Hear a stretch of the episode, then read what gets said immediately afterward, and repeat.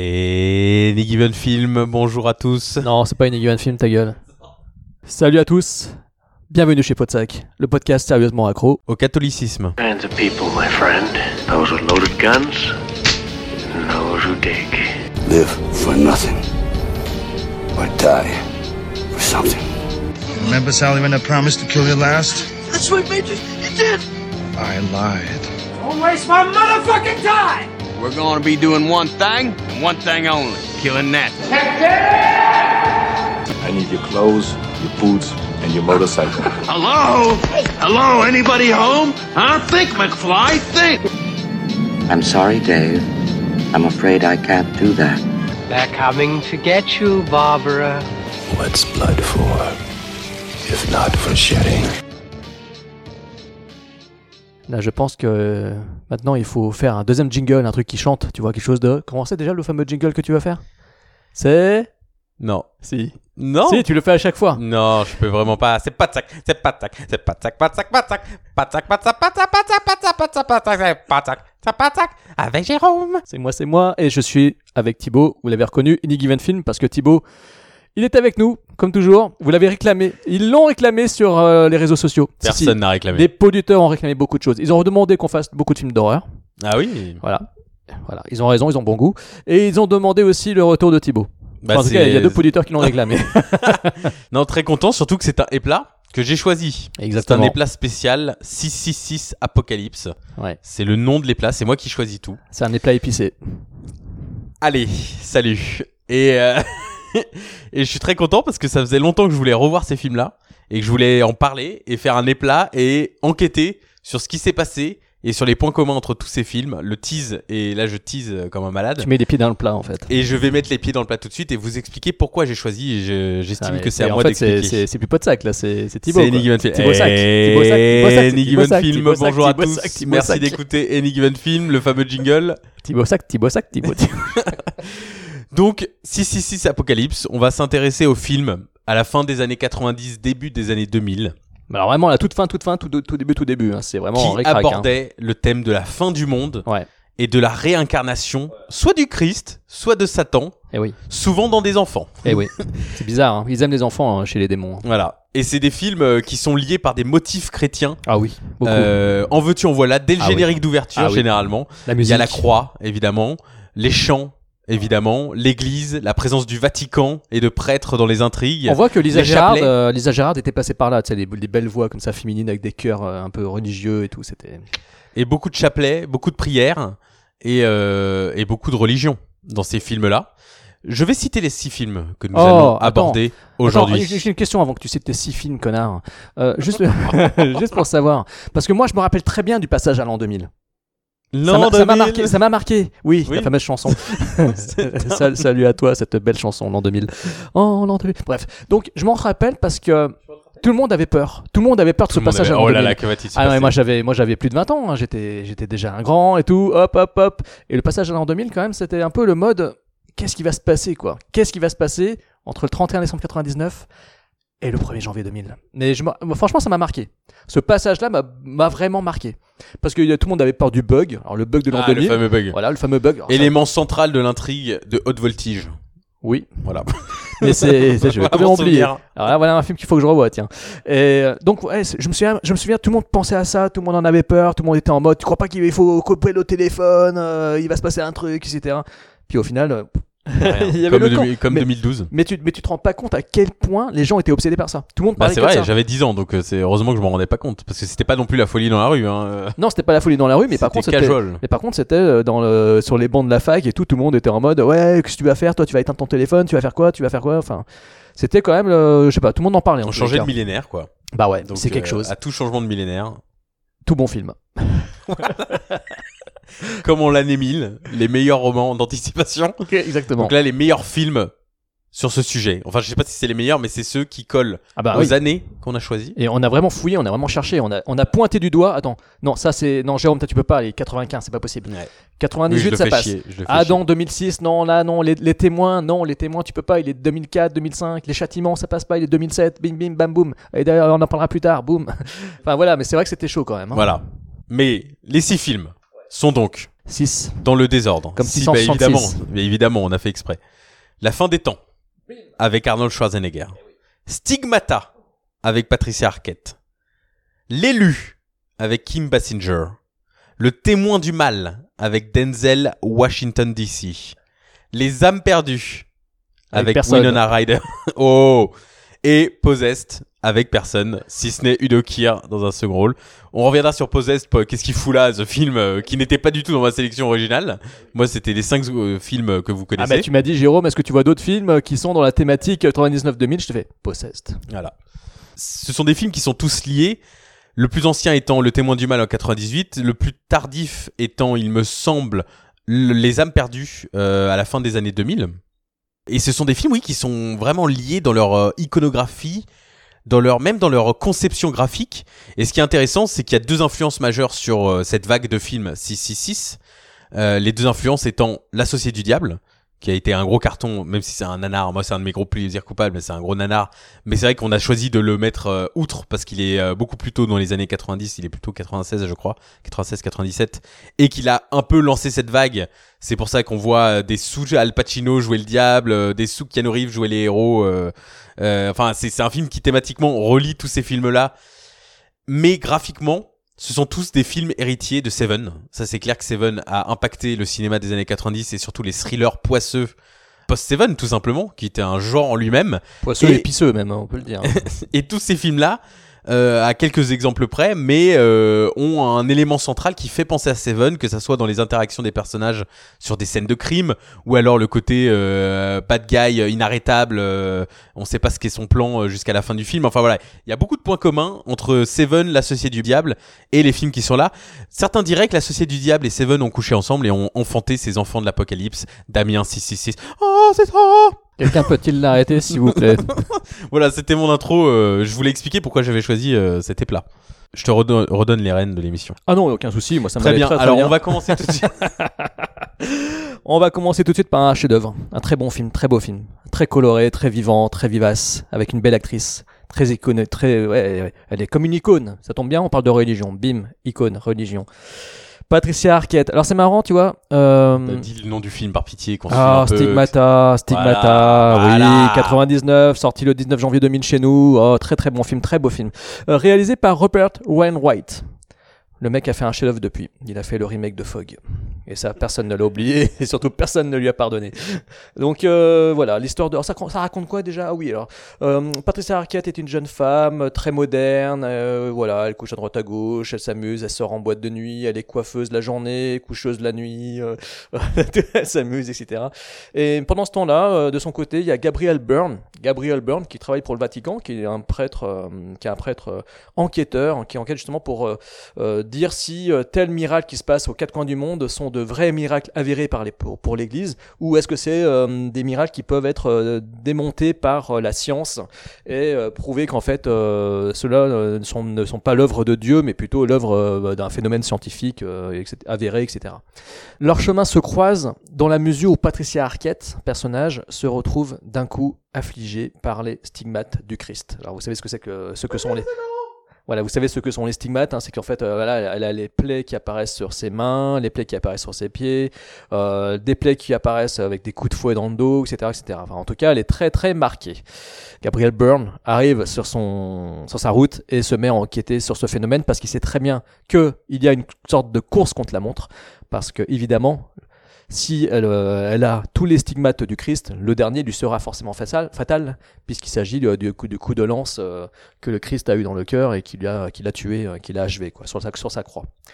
Donc j'ai fait partie des quelques 300 000 personnes qui l'ont vu en France à sa sortie. On n'était pas très très nombreux dans la salle. En fait, j'ai aucun souvenir de combien on était dans la salle, mais a priori, le film n'a pas super super bien marché. Et c'est un point commun, sauf pour un film, c'est un point commun entre tous les films qu'on a, Oui. qui n'ont pas euh, beaucoup marché euh, et qui ont des chiffres plutôt euh, bas, Ouais, que ce soit en ouais. France et worldwide. Bah, peut-être qu'à ce moment-là, est-ce Mais qu'il pas eu... vidéoclub, ça devait cartonner ces genres de films. Oui, mais est-ce qu'il n'y aurait pas eu aussi le fait que les slashers avaient la- de nouveau la cote suite à, à. Scream Ouais. et que les films de démoniaques, machin, possession, les gens n'avaient plus rien à foutre? Je me pose la question. Mais donc voilà, donc Stigmata, un film vu en salle, 32 millions de budget pour un retour euh, finalement euh, au niveau des chiffres, Thibaut, qui sont assez, euh, assez sympathiques. Parce que si chez nous ça n'a pas marché. euh, Oui, ouais. apparemment 90 millions euh, Donc c'est un beau chiffre. Ouais, c'est plutôt pas mal. Ça a totalement remboursé son budget. Exactement. Et c'est pour ça que c'est l'un des plus connus du lot euh, aussi. C'est con qu'ils aient pas fait une suite, ils auraient pu l'appeler Stigmatou. Oh C'était une blague, nous sommes chez Podsac. Help Donc, me. voilà. Alors, film, ben, pour l'avoir revu là, effectivement, ça m'a marqué à quel point, comme tu disais tout à l'heure, euh, Seven est passé par là. C'est un film qui multiplie les effets visuels qui m'ont choqué, qui m'ont surpris. Là, je parle vraiment au niveau de la mise en scène, au niveau des effets, ça m'a vraiment surpris. J'ai été. Seven n'en a pas à part dans son générique, hein, by the way. Oui, c'est vrai. Non mais euh, Oui, mais ce que tu interprètes comme un truc clipesque de Seven, c'est le générique de Seven qui est comme ça. C'est pas le film. Oui, oui, pas le film en lui-même. Mais le côté pluvieux, le côté poisseux, etc., qu'il y a dans, le, dans Stigmata m'a marqué, m'a rappelé un peu ce film-là, Steven, mais, beaucoup d'autres, hein, même on en parlera tout à l'heure, de Possess, tout ça, ça revient aussi. Mais Stigmata m'a marqué par tous ces effets stroboscopiques, dédou- dédoublements d'images, qui m'ont vite fatigué. En fait, euh, mais c'est marrant parce que c'est un film qui pendant longtemps m'a beaucoup plu. Je l'ai vu en salle, j'avais bien aimé. Honnêtement, j'avais bien aimé. J'avais vu en salle, j'avais trouvé ça sympa. L'histoire m'avait pris, euh, j'étais pris dedans et j'avais beaucoup aimé la musique. Alors, il faut quand même le noter, ça m'a marqué, euh, composé par Billy Corgan. Donc euh, ceux qui me connaissent, mes proches amis savent combien je suis fan de Smashing Pumpkins. Donc c'est le compositeur du groupe Smashing Pumpkins. Et là, la musique qu'il a faite est très proche de ces expérimentations indus euh, électro-rock qu'il a faites à partir de l'album Adore de, des Smashing Pumpkins, qui date d'ailleurs de- de cette époque-là, de mémoire, de la fin des années 90. Et c'est vrai que la musique me plaisait, il y avait cet le générique avec euh, ce chant féminin qui apparaît d'un coup avec la- l'apparition des noms des personnages, où on la voit sortir en boîte de nuit, on voit Patricia Arquette sortir en boîte de nuit avec des incrustations de crucifix, de, de, de, de- lettrage un peu gothique qui se transforme, etc. Ce générique m'avait beaucoup plu, tant et si bien que euh, quand je l'ai acheté le film en DVD, j'arrêtais pas de, j'aimais bien me repasser le début, juste avec le bruit de guitare qui démarre, avec le générique qui s'installe et tout ça. Et là, pour l'avoir revu, en fait, ça m'a fait l'effet totalement inverse. Je me suis dit, mais qu'est-ce que c'est que cette connerie? Mais qu'est-ce que c'est horrible? C'est dingue. Comme en quelques années, le film est passé de l'autre côté dans ma tête, quoi. C'est-à-dire que tous les effets clipesques m'ont fatigué, ces effets d'incrustation d'images m'ont fatigué. Ça m'a un petit peu, ça a un petit peu nu à mon intérêt pour l'histoire, même si le, y a, pour moi, j'ai l'impression qu'il y a deux histoires en fait. Il y a tout le calvaire, le martyr que subit euh, Patricia Arquette, qui, qui en soi est fascinant, qui en soi est intéressant, mais le, elle joue tellement au-dessus de tout, elle est tellement dans le surjeu, et il y a tellement d'incrustations d'images où on la voit comme une sorte de d'ange déchu. euh, Il y a ces, toujours cette image qui revient, on la voit avec le, la couronne d'épines sur la tête, euh, avec un air euh, de martyr euh, à la Pascal Logier, elle a la tête levée vers le ciel avec un, un éclairage blafard sur elle. Et tout ça m'a beaucoup, beaucoup gêné. À chaque fois, ça revient dans le film c'était très gênant. Pour bien, ça appuie trop en fait euh, son martyr et c'est très agaçant.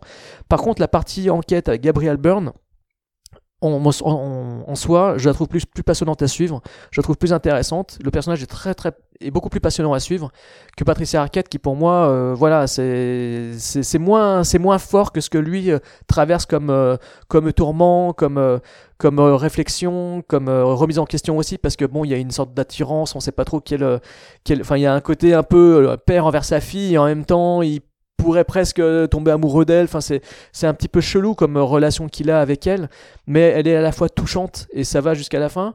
Et donc, euh, il y a des choses qui me plaisent et il y a des choses qui m'agacent énormément. Et j'ai le sentiment que, euh, que Wainwright en fait trop au niveau des effets visuels, ça gâche un petit peu la narration. Il y a des choses passionnantes dedans, des choses qui m'agacent, mais voilà, c'est un film qui, euh, en soi, euh, marque par son côté très clip années 90, on est vraiment dedans. Donc voilà, il y a une imagerie très prononcée. Ensuite, euh, au niveau est-ce que ça fait peur, est-ce que la narration se suit bien, est-ce que ça fait peur? Je dirais que non. Euh, Il y a des scènes qui marquent, il y a des images qui marquent, mais c'est tellement trop stroboscopique, c'est tellement trop appuyé qu'elles sont un petit peu gâchées. Mais cependant, voilà, il y avait des séquences qui m'avaient, qui, qui étaient restées dans ma tête. La, la séquence du métro euh, m'avait marqué. D'ailleurs, c'est une image qu'on voit souvent quand on parle du film. C'est une image qui revient euh, très souvent où on la voit euh, s'accrocher euh, pour se retenir dans le métro. Quand elle se tient debout, elle s'accroche au, au bar euh, du métro, etc. Et, c'est une image qui revient souvent quand on parle du film Stigmata.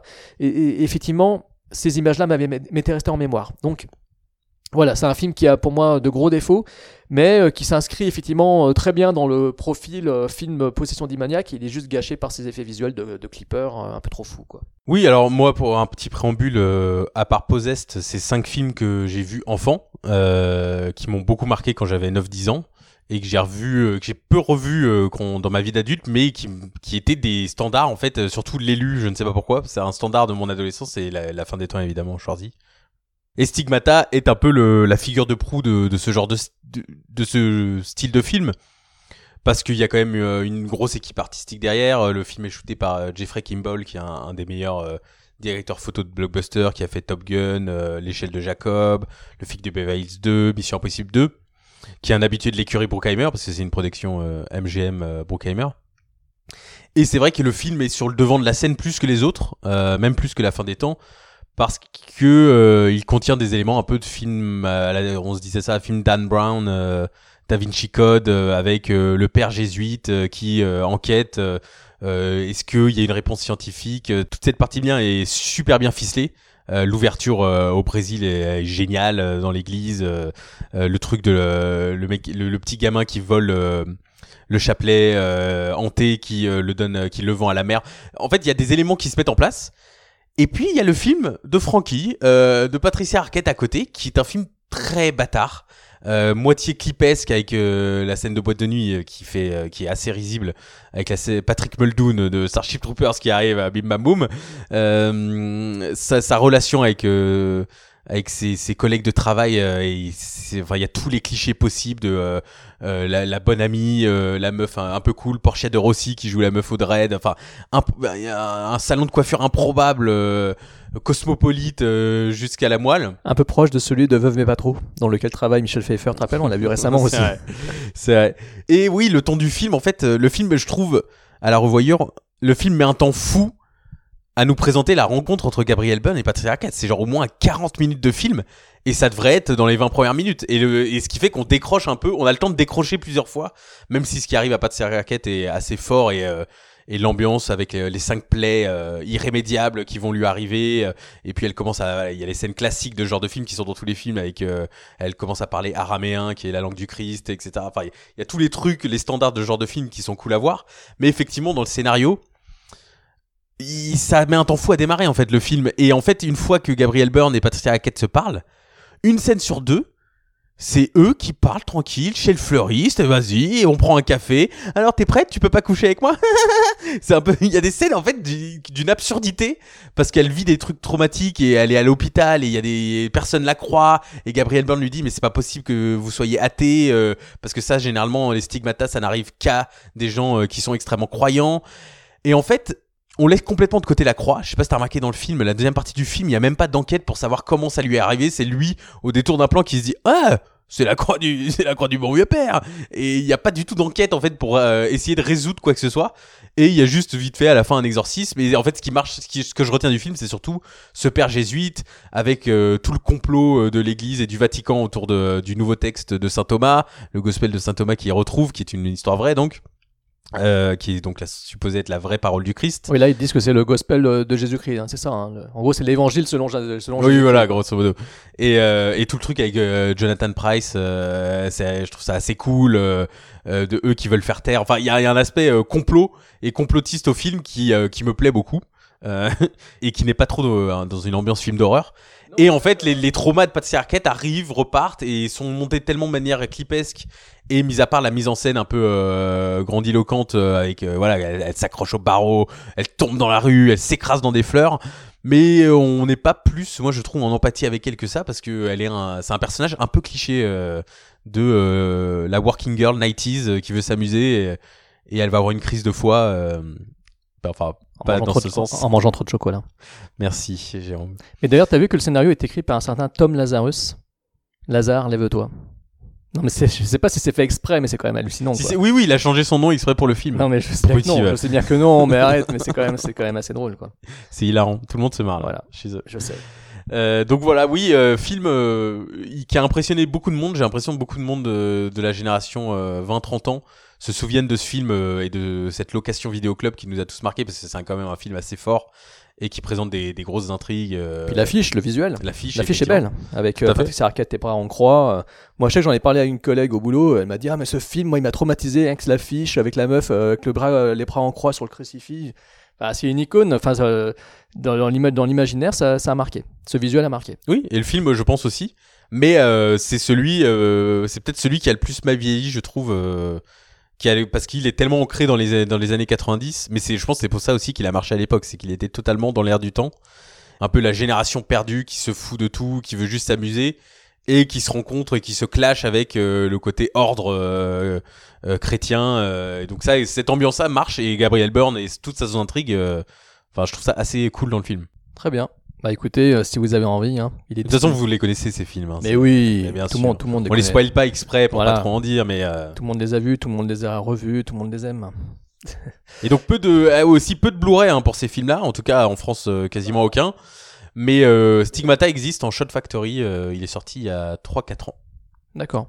Donc si vous avez 40 dollars à mettre, euh, vous pouvez vous ruer sur Amazon.com, payer les droits de douane et vous offrir un Blu-ray, Allez, ça y est. un. Blu-ray zone A Quel cynique. allez, que c'est- personne ne pourra lire sauf si on vous a offert un, un lecteur Dixit, Blu-ray. euh, Jérôme qui commande absolument tout quoi.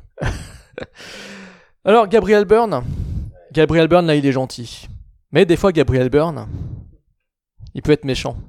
Il peut être méchant parce que euh, il peut jouer euh, le diable. Il peut très bien jouer le diable parce que Gabriel Byrne il a ce il a cette petite note astucieuse chez lui, il a cette malice dans le regard, il y a quelque chose de pétillant. Il peut jouer un nazi dans la forteresse noire de Michael Mann et il peut jouer, comme je vous l'ai dit, le diable. Dans quel film? End of Days, évidemment, la même année, 99, bim bam boum. Pourquoi 99 1999, on retournait le truc, ça fait 666. Elle est pas belle la vie? Ah, pour les scénarios quand même, c'était vraiment une belle aubaine de C'est retrouver génial. Et justement, Ce teaser. mais ça, mais ça, c'est utilisé dans End of. Days. C'est génial. Ouais. Eh, regardez Oh, Avec le 666 feu, ouais. C'était juste le teaser, ça. Je me souviens, le premier teaser en métropolitaine dans toutes les VHS, il y avait celui-là. Alors, End of Days, ça parle de quoi? Donc, euh, Schwarzenegger, c'est un ancien flic, euh, c'est un beau gosse euh, de 50 ans passé, encore bien musculeux et tout, qui travaille dans la sécurité, etc. Et euh, en même temps, euh, vivote dans la ville, dans la belle ville où il, où il vit, euh, une, À une New York, jeune- hein, tout voilà, simplement. New York, voilà. une jeune femme, une jeune femme qui a été donc élevée après la mort de ses parents par euh, sa marraine, qui en fait on comprend très rapidement au détour d'un plan très astucieux. Ah mais non, en fait c'est l'infirmière qui l'a mise au monde. Mais en fait on comprend vite que cette euh, jeune femme est appelée à être euh, une sorte d'élu. Elle aussi c'est une élue. Il y en a beaucoup dans, il y en a- on va en parler beaucoup des élus dans, dans, ce podcast. C'est une sorte d'élu en fait qui est appelée à coucher avec le diable pour enfanter l'antéchrist. C'est, formidable. C'est absolument génial. Alors le diable, comment il va, comment va-t-il arriver? Bah en fait, il va arriver avec un prout dans la terre. hein, il va y avoir une explosion, genre un volcano quoi, genre, genre, genre volcano. Euh, une sorte d'entité euh, démoniaque va sortir de, va sortir de terre dans New York avec moult explosions assez, euh, assez graphiques et euh, va prendre possession euh, du corps euh, d'un homme d'affaires, hein, d'un, d'un, oui, en gros c'est ça, hein, une sorte d'affaires hein, qui est donc Gabriel Byrne. Et donc Gabriel Byrne va donc être possédé par le diable et va essayer de rejoindre la couche de notre chère héroïne Robin Toney. Et Schwarzenegger, évidemment, voilà, il a, il a sauvé le monde à multiples reprises. Cette fois-ci, il va s'en prendre plein la gueule face, à, face au diable. Il va lui casser la gueule, quoi. Voilà tout l'intérêt du film. Un film qui a quand même vachement marché parce que bon, déjà, d'une part, réalisé par Peter Yams, ça je l'ai pas dit. Réalisé par Peter Yams, quand même un mec que j'aime beaucoup. Il a fait des films quand même que qu'on a tous euh, vus et tous appréciés. Euh, Est-il besoin de citer euh, quel film déjà? Non, je plaisante. Mais euh, 2010, l'année du premier contact. Oh là là, il l'a fait. Il l'a dit. 2010, l'année du premier contact, que j'adore. Euh, non, mais je, surtout, surtout. Euh, Outland, que je rêverais de faire dans un éplat d'ailleurs. J'ai j'ai voulu le faire, on l'a jamais fait, mais j'adore euh, Outland. Euh, il a fait euh, Mimic. Non, mais quoi. The Relic, pardon. Pourquoi je dis Mimic? Oui, en fait, là, euh, End of Days, c'est après son double feature euh, Jean-Claude Van Damme Time Cop et Mort Death. Subite. Oui. Et, euh, et juste après The Relic, et le film d'ailleurs visuellement, euh, Peter Yams est aussi, comme sur The Relic, son propre chef opérateur. Je sais pas si c'est le cas des Van Damme, faudrait vérifier. Et en fait, c'est juste avant la fin de sa carrière. Euh, je hein, crois euh, qu'il est, je crois qu'il est chef-op dans tous ses films. Bon bah, bon, bah, voilà. mais, Mais euh, visuellement, The Relic et euh, La fin des temps marchent totalement en double feature parce que c'est même exploration des noirs et euh, jusqu'où je peux aller sans montrer ce qui se passe à l'image. Euh, et par contre, euh, après, c'est la fin de sa carrière totale avec euh, D'Artagnan, film culte Ah. euh, d'enfance, mais euh, bien sûr, mais c'est génial. euh, Tim Catastrophe formidable. Catherine Deneuve. et hein. puis euh, Sound of Thunder, euh, Oui, qui ça, était une j'ai- cata. ça, je l'ai pas vu. Et puis après, ça y est, il repart dans les DTV de merde. euh, il est même chef op pour son fils sur des Vandamme. Enfin, Après, ça part, ça se part complètement, ça part Ouais, complètement oui, en couille, sa carrière. malheureusement, ouais, mal- c'est triste. Mais pourtant, qu'est-ce qu'il a fait comme bon film? D'ailleurs, Oui. il y en a un qui sort, La Nuit des Juges, euh, il sort bientôt euh, en Blu-ray, DVD, euh, je crois, chez, chez ESC ou Carlotta. Puis sans, sans compter film culte des années 80, Prédisio. Oui, Presidio. Présidio, Prédisio. Oui, Prédisio, je le dis mal. Et surtout, euh, Capricorn One, Deux que à Chicago. Oui, Running Scared, qui est une, un des meilleurs buddy movies du genre. On a parlé de Downtown dans un précédent éplat, mais Running Scared est encore meilleur, je trouve. oui, oui. Culte. Il est très bien aussi. Mais moi, j'adore aussi Capricorn One. Bah, tout à fait. Et puis Outland. Grand film euh, complotiste. Et Outland, je suis, je suis fan de Outland. Mais c'est marrant parce que Peter Yam, c'est un réalisateur que j'ai souvent euh, mélangé avec les, avec euh, John Badham. Les films de Peter Yams, des fois, j'oublie que c'est pas John Badham et inversement. Des fois, je confonds les deux réalisateurs. J'ai tendance à voilà, mélanger deux- leurs deux filmographies. C'est pour ça que j'ai toujours un petit doute quand on en parle. Je suis toujours en train de me dire, attends, c'est lui qui a fait Outland ou c'est ou c'est John Badaboom hein, Je sais plus. euh, ce qui est assez. si tu leur donnes des surnoms, ça, ça t'arrange pas. hein. Ah oui, c'est pas moi qui lui ai donné le surnom de Badam euh, Badaboom. Hein. C'est Ah bon ouais, ouais, c'est la presse euh, française. C'est la presse. Ah, les c'est la presse française. et Eh oui, Alors, eh ça, oui, ça, complotiste, complotiste. Euh, écrit, euh, non, réalisé par Peter Yams, donc, mais écrit par Andrew W. Marlowe, euh, scénariste sur Air Force One et surtout de Hollow Man de, Oh là là. de Polo, de Polo, notre ami Polo, qui met toujours des polos et des t-shirts. Donc, euh, ouais, elle était nulle à chier celle-ci. Oh je non, sais, je vous l'accorde. Je vous l'accorde. ça. Donc euh, voilà. Donc euh, alors ce film, je l'ai vu en fait parmi les c'est parmi les derniers que j'ai vu de la sélection en fait pour ma part. Et j'étais là en train de me dire ah quand même c'est bien quand un film est sobre. j'étais en train de me dire ouais. Donc pour toi, la fin des temps, c'est ça. bon. Ben, en fait, oui, oui, parce que, alors, il y a des, bon, déjà, je trouve que l'histoire, l'intrigue est très, est très fun à suivre, elle est très amusante. Euh, je parle de la narration, la narration est bien fluide, ça passe bien, on s'amuse, il y a des scènes d'action assez régulières et tout. Bon, après, ça tourne un peu en long, en rond, etc. On s'ennuie un petit peu jusqu'à jusqu'au final qui. C'est le plus long, je crois, de la... il dure deux heures. Oui, oui. oui, Avec ouais. le témoin du mal, ils sont, Voilà, c'est le plus long. voilà. Et c'est vrai qu'après, arrivé à la fin, tu te dis, ouais, quand même, euh, bon, c'est, ça commence à devenir un petit peu long, il faudra quand même qu'il lui botte le cul au diable, parce que là, euh, voilà. Mais euh, c'est un film qui, pour le coup, n'a pas d'effet clipesque, parce qu'on sent que le mec qui est derrière, bon, bah, c'est un réalisateur qui a déjà la soixantaine, euh, à mon avis, quand il l'a tourné, je crois qu'il est de 1930 et quelques, je crois, Peter Yams. Et ça sent que ça commence à devenir, c'est un peu plus pépère dans la mise en scène, mais ça dessert pas le film pour moi, parce qu'il laisse plus de place aux acteurs, aux comédiens. Gabriel Byrne est très très très charismatique en diable, franchement il est génial. Euh, autant il m'a beaucoup plu dans Stigmata, mais autant là il est, il- je le trouve excellent. Et sa première scène, sa première scène, son apparition quand il devient, quand il revient possédé, parce qu'on peut pas parler de lui quand il ne l'est pas parce qu'on le voit à peine, mais quand il revient et qu'il met sa main dans le décolleté, c'est une scène qui m'a marqué. Enfin je pense que C'est très Al Pacino dans la Société du Diable. oui, il y a un côté aussi, effectivement. C'est vrai, c'est vrai, tu as totalement raison. Mais voilà, il y a ce- cette façon de jouer et puis euh, sans gêne, etc. Ça fait vraiment rire. Surtout le regard qu'il lance euh, au partenaire de cette femme euh, dans laquelle il a mis ses mains. euh, c'est très très awkward, c'est très marrant. Et il le joue très très bien.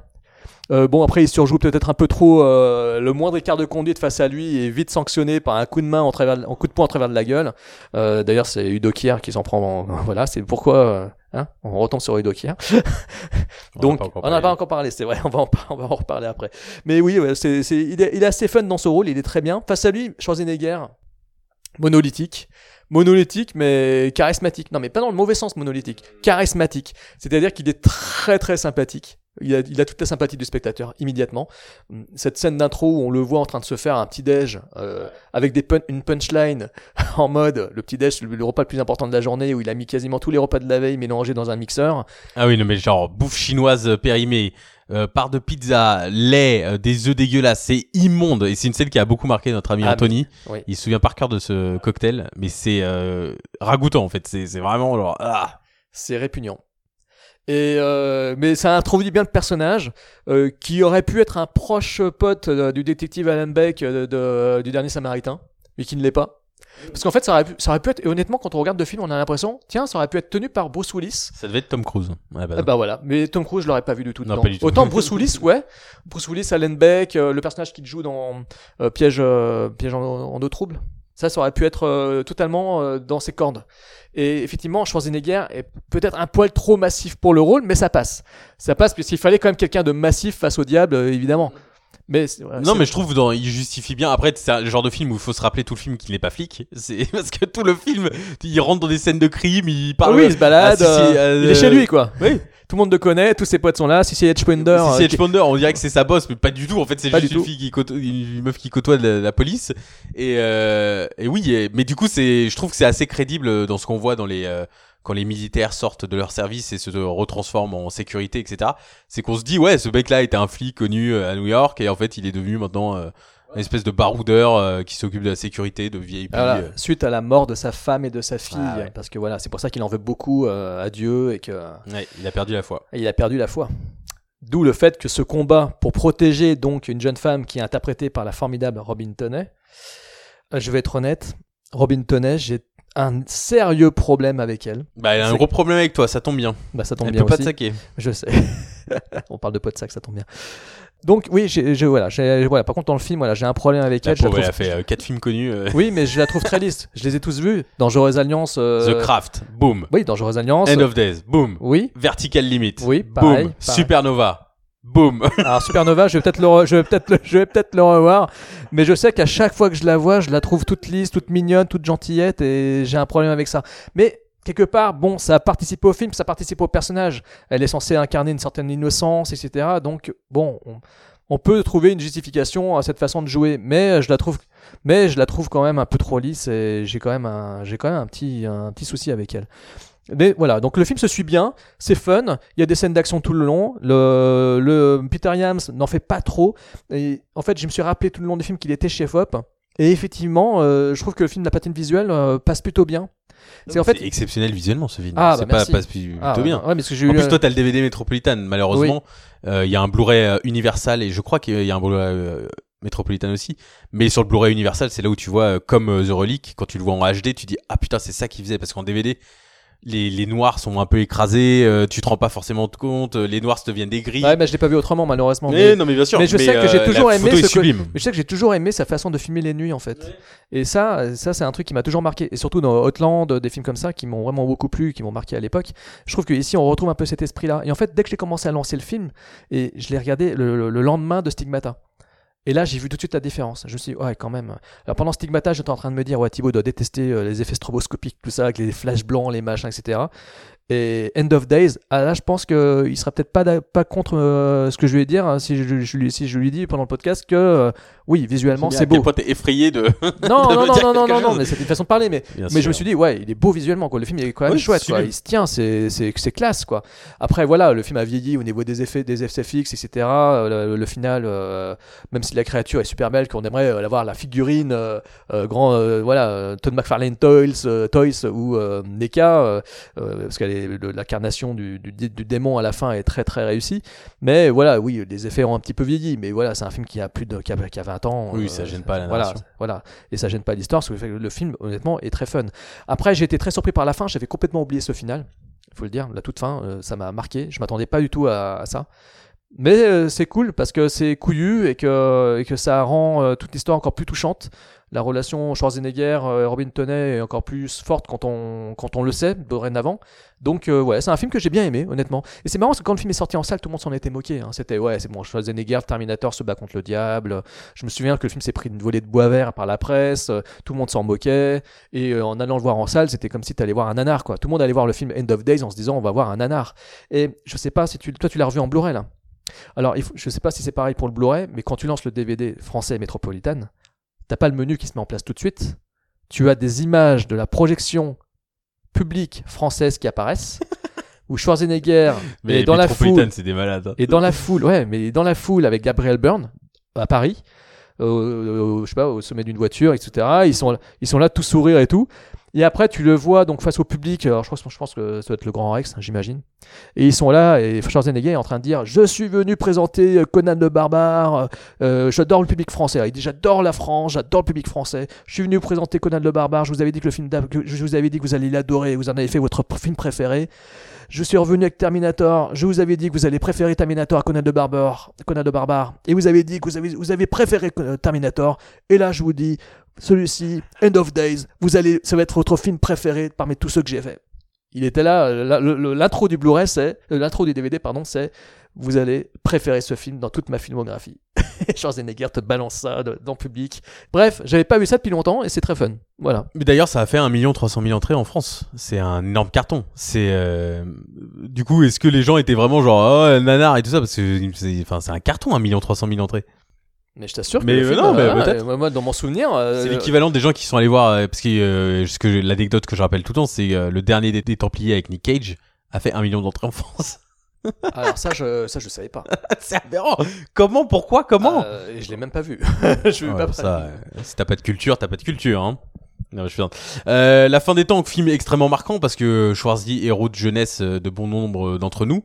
Euh, moi, avec mon frère, on l'avait vu. Alors, traumatisé par euh, le clochard albino. Cette image du clochard albino, sa gueule, sa dégaine, son sourire machiavélique et le fait qu'il hante le personnage euh, de Robin Tunney dans, dans le métro, ça m'avait fait des cauchemars. Mais pendant un an, je pensais à cette tête et même quand je le revois encore, je suis, je trouve que c'est une tête très malsaine. Et oui, c'est un film marquant parce que euh, c'est surtout le tournant de la carrière de, de Schwarzy. Quand on regarde où il en était à cette époque-là, ça c'est, on le sait pas forcément quand on va voir le film en salle. On voit juste qu'il a une barbe maintenant et qu'il est plus dark parce que c'est un film rated, euh, un peu euh, craspec, très Seven justement. L'enquête avec Kevin Pollack, euh, ils rentrent dans des scènes de crime, ils enquêtent. Ça fait très, euh, ça me fait penser à l'associé du diable et le personnage de Delroy Lindo qui vit un peu dans les bas-fonds, euh, dans des, dans des caves à New York. Et là, euh, il- voilà, il a la barbe, il est vieux, il assume d'être vieux, il assume de faire un film un peu différent, euh, même s'il fout quand même euh, des grosses euh, tatanes à tout le monde, mais euh, il a, il a, il a des failles, et notamment la faille sur sa foi et le fait qu'il, qu'il y croit plus. Et en fait, ça vient après son accident cardiaque, deux, deux ans ou trois ans après, qui fait que les studios refusaient en fait d'employer euh, Schwarzenegger à nouveau et ne voulaient pas l'assurer sur les films. Et en fait, le film devait se faire au départ avec euh, Marcus Nispel, et ça c'est l'anecdote du, siècle. Marcus Nispel, qui à l'époque était un directeur, un, un réalisateur de clips. Et en fait, il y a eu un manifeste de 16 pages publié dans Variety qu'on peut encore voir aujourd'hui de toutes les demandes de Marcus Nispel qui sont de l'ordre de euh, les assistants ne devraient jamais le regarder dans les yeux au moment où il lui donne des directions. Tous les acteurs devraient être dans son dans sa ligne de mire quand il dirige sur le plateau. Aucun acteur n'est permis de de, de partir du plateau lorsque Marcus dirige. Hallucinant, c'est encore en ligne, je l'ai sous les yeux. Allez voir ça, ça s'appelle Le Monde selon Marcus Nispel. Donc ça a été public et du coup ils ont viré Marcus Nispel et c'est euh, James Cameron qui a demandé comme faveur à Peter Iams de reprendre le film. Et, euh, Comment et- ça se fait euh, que James Cameron euh, parce qu'il connaissait bien euh, Choisy, D'accord. c'est son pote. Mais Et, euh, par rapport à Peter Yams. Bah, je sais pas, ils se connaissent. C'est Hollywood, quoi. C'est le petit monde d'Hollywood. Et, euh, et Peter Yams a accepté et a trouvé un Schwarzy euh, prêt à tout, euh, très très en demande de nouvelles expériences. Et c'est vrai que le film euh, dé- détonne un peu dans sa carrière et surtout ce genre de film des années 90 où voilà, on suit quand même euh, l'effaceur, la course aux jouets, etc. Là, c'est assez différent. Et on retrouvera un peu ce Schwarzy là aussi un peu euh, plus macabre, disons, dans euh, Dommage collatéral que j'aime beaucoup aussi, film assez sous-estimé. Et, euh, et se regarde très très facilement et, euh, et je recommande de choper le Blu-ray euh, Universal parce que la photo de de End of Days comme celle de The Relic euh, sont vraiment sublimes et, euh, et limite beaucoup trop expérimentales pour ce genre de film parce que ça va tellement dans les darks parfois. Et que oui bon il y a des effets spéciaux qui euh, et une iconographie euh, chrétienne qui est un peu euh, désuète aujourd'hui mais euh, le fait que le badass euh, le, que le méchant soit si méchant que Schwarzy soit si badass il y a une la scène qui m'a marqué aussi c'est Kevin Pollack qui rentre qui veut prouver qu'il est pas euh, possédé par le démon. Et du coup Schwarzy lui tire dans le dans le bras sans hésitation. C'est trop marrant tu vois jamais ça au cinéma habituellement genre le mec il n'hésite pas une seconde à shooter son pote. Donc voilà à la fin des temps regardez-le euh, même si vous le connaissez tous mais euh, ça se revoit très très bien. Ouais, ouais, puis d'ailleurs, j'ai revu avec plaisir cette scène avec l'hélicoptère au départ. oui improbable l'introduction Ouais. de, de Ça, mais qui protège parce Gabriel Byrne C'est ça. Parce que ça Ouais. m'avait, ça- elle m'avait marqué cette scène. En salle, je me souviens, franchement, en salle, ça faisait son effet. hein. excellent extrêmement bien fait surtout Ouais, ouais. Parce que je me souviens, ça m'avait marqué, euh, ça m'avait marqué. C'est la scène qui m'avait marqué du film, quoi. Et donc, on avait Udo Kier dans le, Oui, dans, dans le film qui fait. joue, euh, comme d'habitude, euh, Ah bah. un joyeux lion, euh, adepte de Satan, et qui se prend un coup de poing dans la gueule mémorable. Et Udo Kier, donc acteur iconique chez Andy Warhol, etc., qui a toujours joué des rôles, euh, des seconds rôles dans des films d'horreur de seconde zone, de série B. On le voit partout, quoi. Même jusqu'à terreur.com, quoi. Enfin, on le voit partout, ce bon vieux Kier. j'adore mais Terra.com devient le devient La le nouveau film référence. Mais je limite que quoi. c'est un film qui m'a tellement marqué, c'est tellement ouf quoi. Non mais c'est mauvais, je sais, justement c'est pour ça à quel point ça m'a marqué. Donc j'ai été marqué par ce film qui s'appelle Bezat ou Possessed quand il est sorti en salle en France parce que ce film méconnu est sorti en salle. Alors on a impossible de trouver les chiffres, euh, euh, le budget ni le nombre d'entrées et tout, mais je suis allé le voir en salle parce qu'ils en avaient beaucoup dit de bien dans ouais dans Mad Movies. Et voilà, étant un fervent lecteur de la revue depuis, depuis que j'ai 14 ans, forcément, euh, Mad Movies était ma bible encore à cette époque-là, et donc je m'étais dit, ouais, ils ont aimé, il faut que j'aille le voir. Et j'en avais été sorti un peu décontenancé. Alors de quoi ça parle? Bon, Pour résumer vite fait, les héros du film sont dans la médecine, c'est des savants, c'est des scientifiques. Euh, il y a tout un, tout un trip, en gros on peut dire, que le, le, le mal, le démon, se traduit par, une, par la maladie. Une maladie transmissible un peu comme le virus Ebola. On n'est pas loin de, tout le... En plus je pense qu'on est un petit peu à l'époque où on avait beaucoup peur, euh, euh, voilà, du sida, etc. Puis Ebola, c'était venu euh, un petit peu sur toutes les lèvres avec... voilà, il y avait toutes ces histoires-là. Et c'est vrai qu'on est très proche de ce délire parano-là. Et le film mène une enquête qui est assez intellectuelle, assez scientifique autour de cette transcription du mal et de cette propagation du mal, du démon via la maladie. Donc c'est un film qui, euh, qui est danois, réalisé par un mec qui s'appelle euh, Anders Ronov Klarlund. Euh, il n'a rien fait de particulier depuis, c'était un de ses tout premiers films. Au casting, que des inconnus, en tout cas euh, pour nous, mais c'est des acteurs qui a priori auraient fait pas mal de choses chez eux, mais bon, voilà, ça vous dira rien si je vous cite, euh, euh, les noms. Et c'est un film qui est aujourd'hui difficilement difficile à trouver, sauf si on a la chance d'avoir un Easy Cash près de chez soi et qu'on trouve le DVD TF1 vidéo à 1 euro, avec un superbe menu à utiliser, etc. Et donc, film sorti en 99, euh, enfin, réalisé en 99 et sorti chez nous pendant l'été 2000. Et moi, voilà, j'avais été le voir en salle. Et, ouais, j'avais été voir ce film en salle.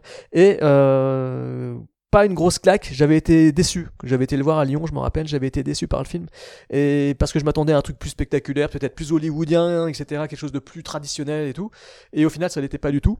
On est plus proche du style Lars von Trier de l'époque de, de, de ses débuts, hein, The Kingdom, euh, etc. Le Enfin, dogme, quoi. The Dog, voilà.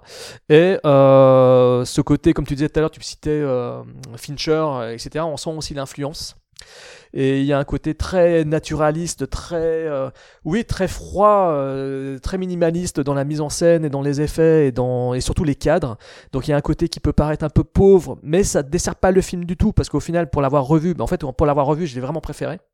Ça, ça participe au film, ça participe au climat qui est anxiogène, qui est assez froid, assez triste, assez terne. C'est très, c'est un film très poisseux. Donc c'est un film euh, franchement qui est très intéressant à ce niveau-là parce qu'il traduit par l'image et parce qu'il traduit par les émotions. Parce que les personnages euh, on y croit. Comme c'est pas des acteurs qu'on connaît c'est pas des acteurs des têtes d'affiche qu'on connaît on a limite l'impression de suivre des personnages qui sont réels. Et ça ancre le film plus dans une certaine temporalité qu'on pourrait prendre qu'on pourrait considérer comme contemporaine. Parce que il n'y a pas de il y a pas d'effet clipesque il n'y a pas une volonté de faire du, du glamour. Et donc euh, les personnages on y croit un peu plus que dans la moyenne du genre et ce qui fait que ça participe un peu à la réussite relative du film parce que bon le fait que ce soit pas une grosse prod hollywoodienne fait que quand même voilà c'est un film qui euh, paraît un peu télévisuel un peu téléfilmesque peut-être aussi. Donc ça peut il y a, y a des moments où ça le dessert pas il y a des moments où ça le desservira mais dans l'ensemble certaines scènes sont bien amenées mais je me souviens qu'il y a certains passages qui se passent où ils prennent la route pour aller à la frontière, pour dépasser la frontière, pour aller dans un pays de l'Est, pour mener une enquête. Il y a un côté très on est vraiment on a vraiment les pieds dans la boue on est vraiment on a vraiment les pieds dans le on a l'impression d'être euh, vraiment dans les dans des dans des bas-fonds dans des recoins très sombres très sinistres euh, très reculés etc et hum, je trouve que ça participe à la réussite. On est vraiment euh, on est vraiment dans le craspec dans ce film et surtout il y a un côté très désespéré très très froid qui est euh, prégnant dans le film. C'est très présent. On est toujours euh, sous une chape de pas une chape de plomb mais c'est un film qui est assez oppressant. Et le fait de montrer aussi le mal qui se propage comme une maladie et qui euh, voilà les victimes ont les stigmates physiques on va dire qui apparaissent. Et tout cela donne au film beaucoup d'intérêt donc c'est un film totalement méconnu parce que euh, aujourd'hui euh, voilà c'est difficile de trouver des infos dessus c'est difficile euh, voilà il n'existe pas de Blu-ray et tout. Il y a un DVD TF1 vidéo qu'on trouve dans les dans les cash converters Easy Cash à 1 euro vous allez le trouver avec une jaquette qui est presque racoleuse avec des pentagrammes tracés dessus avec voilà une sorte c'est un visuel proche de celui de Stigmata qui est effectivement très vendeur mais qui en même temps était l'affiche du film. Je me rappelle cette affiche c'était l'affiche du film l'affiche française du film et voilà le titre Possessed euh, c'est voilà il y a tout, toutes plein de promesses qui sont pas toutes euh, remplies au final Mais le climat, le climat rend le film très passionnant et très intéressant quand même. Et cela mérite euh, donc forcément, fortement le, visionnage. Je sais pas si ça mérite le visionnage, honnêtement, c'est le film le plus faible de la sélection, je trouve. Que je ne connaissais absolument pas, que c'est toi justement, c'est le film que tu as rajouté un peu comme ça, donc que j'ai acheté à un euro aussi pour l'avoir. Je pense qu'il y a une part de moi aussi, avec l'âge, je me dis euh, que c'est le genre de film où il n'y a pas d'acteur connu, je- donc du coup je suis pas forcément attaché, disons. Euh, tu vois, c'est l'effet inverse de toi, c'est-à-dire que toi, du coup, ça t'aide pour l'immersion parce que tu dis ah, ça, ça se trouve, je regarde un documentaire. Alors que moi, je suis plus genre qui sont ces mecs euh, qui se ressemblent un peu tous. euh, le, il y a le flic principal et l'acteur principal, ils se, ils se ressemblent comme deux gouttes d'eau, ils ont le même nez et exactement la même coiffure brune. C'est insupportable parce que du coup, je m'y suis totalement perdu. Et pourtant, oui, il y a, y y a une ambiance dans le film, c'est euh, ça, c'est sûr. Et il y a une mise en scène assez euh, assez impeccable. J'ai trouvé que le film, en termes de de récit visuel, se tenait totalement. Il y a des transitions entre les scènes euh, qu'on n'a plus forcément l'habitude de voir que certains réalisateurs font, euh, que ce soit dans la comédie ou l'horreur. Mais là, ça prend pas trop le pas sur la sur euh, le récit du film et le, le côté euh, ambiance, euh, thriller, horreur, tout en étant suffisamment intéressant pour continuer. Pour le cinéphile lambda, euh, pour continuer le visionnage, il y a par exemple euh, un moment Udo qui reverse quelque chose dans un bocal et euh, il y a une espèce de transition qui fait que l'eau euh, arrive sur le visage de l'acteur principal. Il y a, il y a, y a, y a le, un moment en examen de sang où euh, on met des échantillons de sang qui tournent dans tous les sens et ça vient sur un téléphone ensuite qui est en train d'être composé. Enfin voilà, il y a, il y a plein d'idées en fait visuelles et le film trace sa route un peu. C'est-à-dire que même si tu décroches un peu, ça trace sa route. Après, le, moi j'ai trouvé le scénario très mal construit. C'est-à-dire que ce, qu'on t'a- ce que t'as pitché, c'est une heure de film. Le film dure une heure vingt à peu près. Pendant une heure de film, tu sais pas trop ce qui se passe. C'est que il y a un mec qui enquête sur un virus. Il y a Udo Kier super bizarre. Et petit à petit, le coup de théâtre arrive. Ah, mais en fait, c'est pas ça, c'est ça. Udo Kier n'est peut-être pas aussi méchant qu'on ne le pense, etc. Qui sont des nuances intéressantes. Mais j'ai trouvé que ça arrivait beaucoup trop tardivement. Et notamment le voyage en Roumanie, que j'ai trouvé absolument in- insupportable. Parce qu'il pose des questions morales sur jusqu'où est prêt ce, jusqu'où ce scientifique est prêt à aller pour la découverte du siècle euh, sur virus qui peut se transmettre de manière euh, euh, virale comme le Ebola, enfin tout un truc avec le sang. Et euh, donc il doit, il se pose une question morale, sa copine ne veut pas le suivre, mais c'est interminable, c'est interminable ce passage. Dure un quart d'heure, c'est, c'est, en- j'en pouvais plus. Au bout d'un moment, je dis oh là là, prends le sang et dégage quoi. C'est qu'on avance avec l'intrigue. J'ai franchement pensé au film anglais Isolation. Oui, oui, oui. J'ai, tu sais, au niveau du climat, de la ferme et tout ça, j'ai, comme je l'avais revu Isolation il y a pas longtemps, et ça m'y a fait automatiquement penser. Ouais. Mais euh, il y, a, y a une scène, il y a des scènes géniales justement avec ce concept de euh, faut pas toucher le sang euh, où euh, un personnage doit éviter le sang qui s'approche sur lui. Enfin, il y a des scènes assez prenantes et les scènes d'action sont extrêmement bien ficelées, j'ai trouvé. Il y a deux, trois scènes de poursuite dans le film qui sont très bien foutues et où t'es à fond avec les personnages et t'es ah donc quand même le film arrive à sortir du lot par moment et ça fait partie de cette vague un peu. Nous on en a pas beaucoup, mais les, les thrillers du voilà de de, de l'est comme tu dis, comme euh, l'ascenseur à son époque ou euh, Night Watch, euh, le veilleur de nuit ou Anatomie euh, qui sera une année plus tard. Enfin, c'est ce genre de petits thrillers qui est sorti, qui sont sortis chez Columbia, TF1 et tout ça, un peu sortis de nulle part.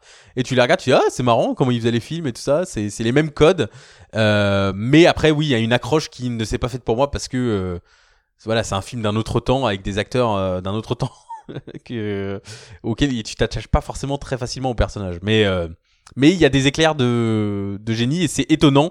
On se disait ça que le réalisateur n'ait pas fait un film hollywoodien derrière. Après, c'est un film qui avait pas l'air très connu sur IMDb. Euh, Bon, bon courage pour le trou- pour trouver l'affiche. Si vous tapez Possessed euh, ou même le titre original, c'est assez difficile de le trouver facilement dans les moteurs de recherche. Mais le réal, pourtant, n'a donc je sais pas s'il est connu, mais le réal, en tout cas, n'a pas fait de film américain après ou de, de film à plus gros budget. Contrairement au réal de Nightwatch qui a fait le remake de Nightwatch, par Ou exemple. Jonas Ackerland, enfin tous ces mecs-là Ouais. qui ont. Voilà. Mais d'ailleurs, c'est bien que tu parles de, de Nightwatch ou ces films-là. On pourrait faire un podcast, un des plats spécial Allemagne avec, euh, Tat- avec Tattoo, euh, Nightwatch 1 et 2. Non, euh, Nightwatch, pardon, euh, Anatomie 1 et 2. Moi, j'aime beaucoup euh, Anatomie 1 et 2, donc euh, c'est intéressant. Bah écoute, on va continuer. Bien sûr, puisque euh, est-ce qu'il y a un lien entre ces deux films? Non, mais oui, parce que l'intrigue est la même. Nous allons passer en 98, donc euh, un an avant, c'est ça? Ouais, on revient en arrière là. On revient- Euh, le témoin du mal, Fallen.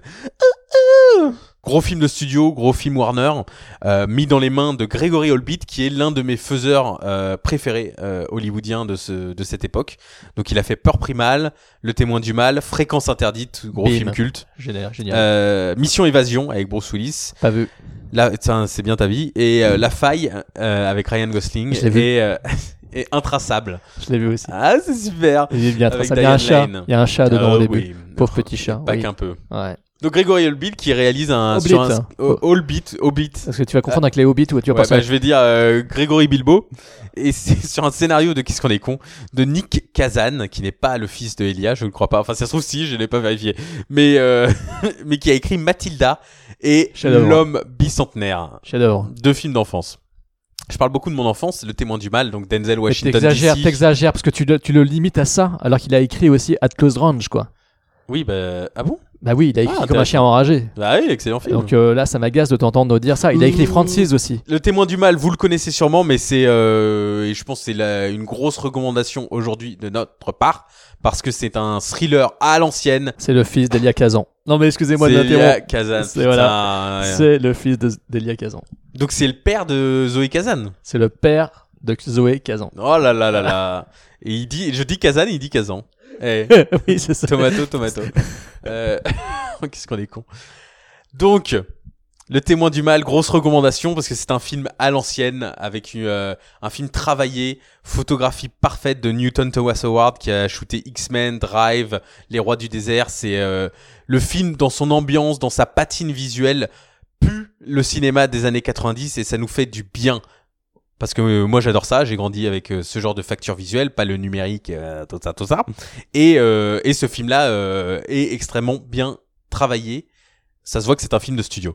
Donc nous suivons Denzel Washington DC qui joue le rôle de John Hobbs Shaw. Donc John Hobbs Shaw qui est donc un détective très sûr de lui. Ça va être un peu son du coup euh, un peu son voyage euh, spirituel. C'est un mec très sûr de lui qui peut arriver sur une, crème, une scène de crime et trouver immédiatement euh, qui sont les coupables. Il a, euh, il enquête, il c'est le gras de papier. Il arrive à tout faire. Il défend le, la police euh, face à son ami Gandolfini qui joue un, un de ses collègues hein, qui est un peu plus cynique sur le métier de policier. Entre guillemets parfait, qu'il accueille, qui accueille son frère et son neveu dans sa maison suite au départ de sa belle-sœur. Et John Hobbs, en fait, assiste au début du film euh, dans une séquence assez légendaire. J'ai l'impression quand même que le film est, est assez connu pour ça. Euh, il assiste euh, donc à l'exécution publique de Elias Koteas, l'un des meilleurs character actors ever, made. On l'aime profondément, Elias. Casey Jones dans Les Tortues Ninja. La ligne rouge, Exotica. C'est là où je l'avais euh, vu pour la première fois. Moi, j'avais pas vu les Tortues Ninja. J'étais trop grand pour découvrir ces films comme toi. Donc, euh, Sorry. eh oui. Et, euh, et donc euh, Elias Koteas se fait euh, se fait euh, exécuter et on découvre qu'en fait il était habité par un ange déchu qui peut prendre possession de n'importe quel corps qui se trouve devant lui et que surtout avec le toucher il peut traverser de corps en corps très facilement et Oui. prendre possession Il se transmet quoi. en voilà comme une transmission comme le vi- virus euh, du sida et euh, On avait parlé de Shocker, rappelle-toi. Tout à fait, qui fait beaucoup penser à l'esprit de Shocker, euh, notamment euh, à la fin de la de l'acte 1 de Shocker, euh, il y a l'exécution et le fait que le tueur peut euh, tout à coup se, se Il y a Eden aussi, un côté Eden. Enfin, Oui. on, a, on a beaucoup pensé à ces deux films. Ah, on a beaucoup pensé.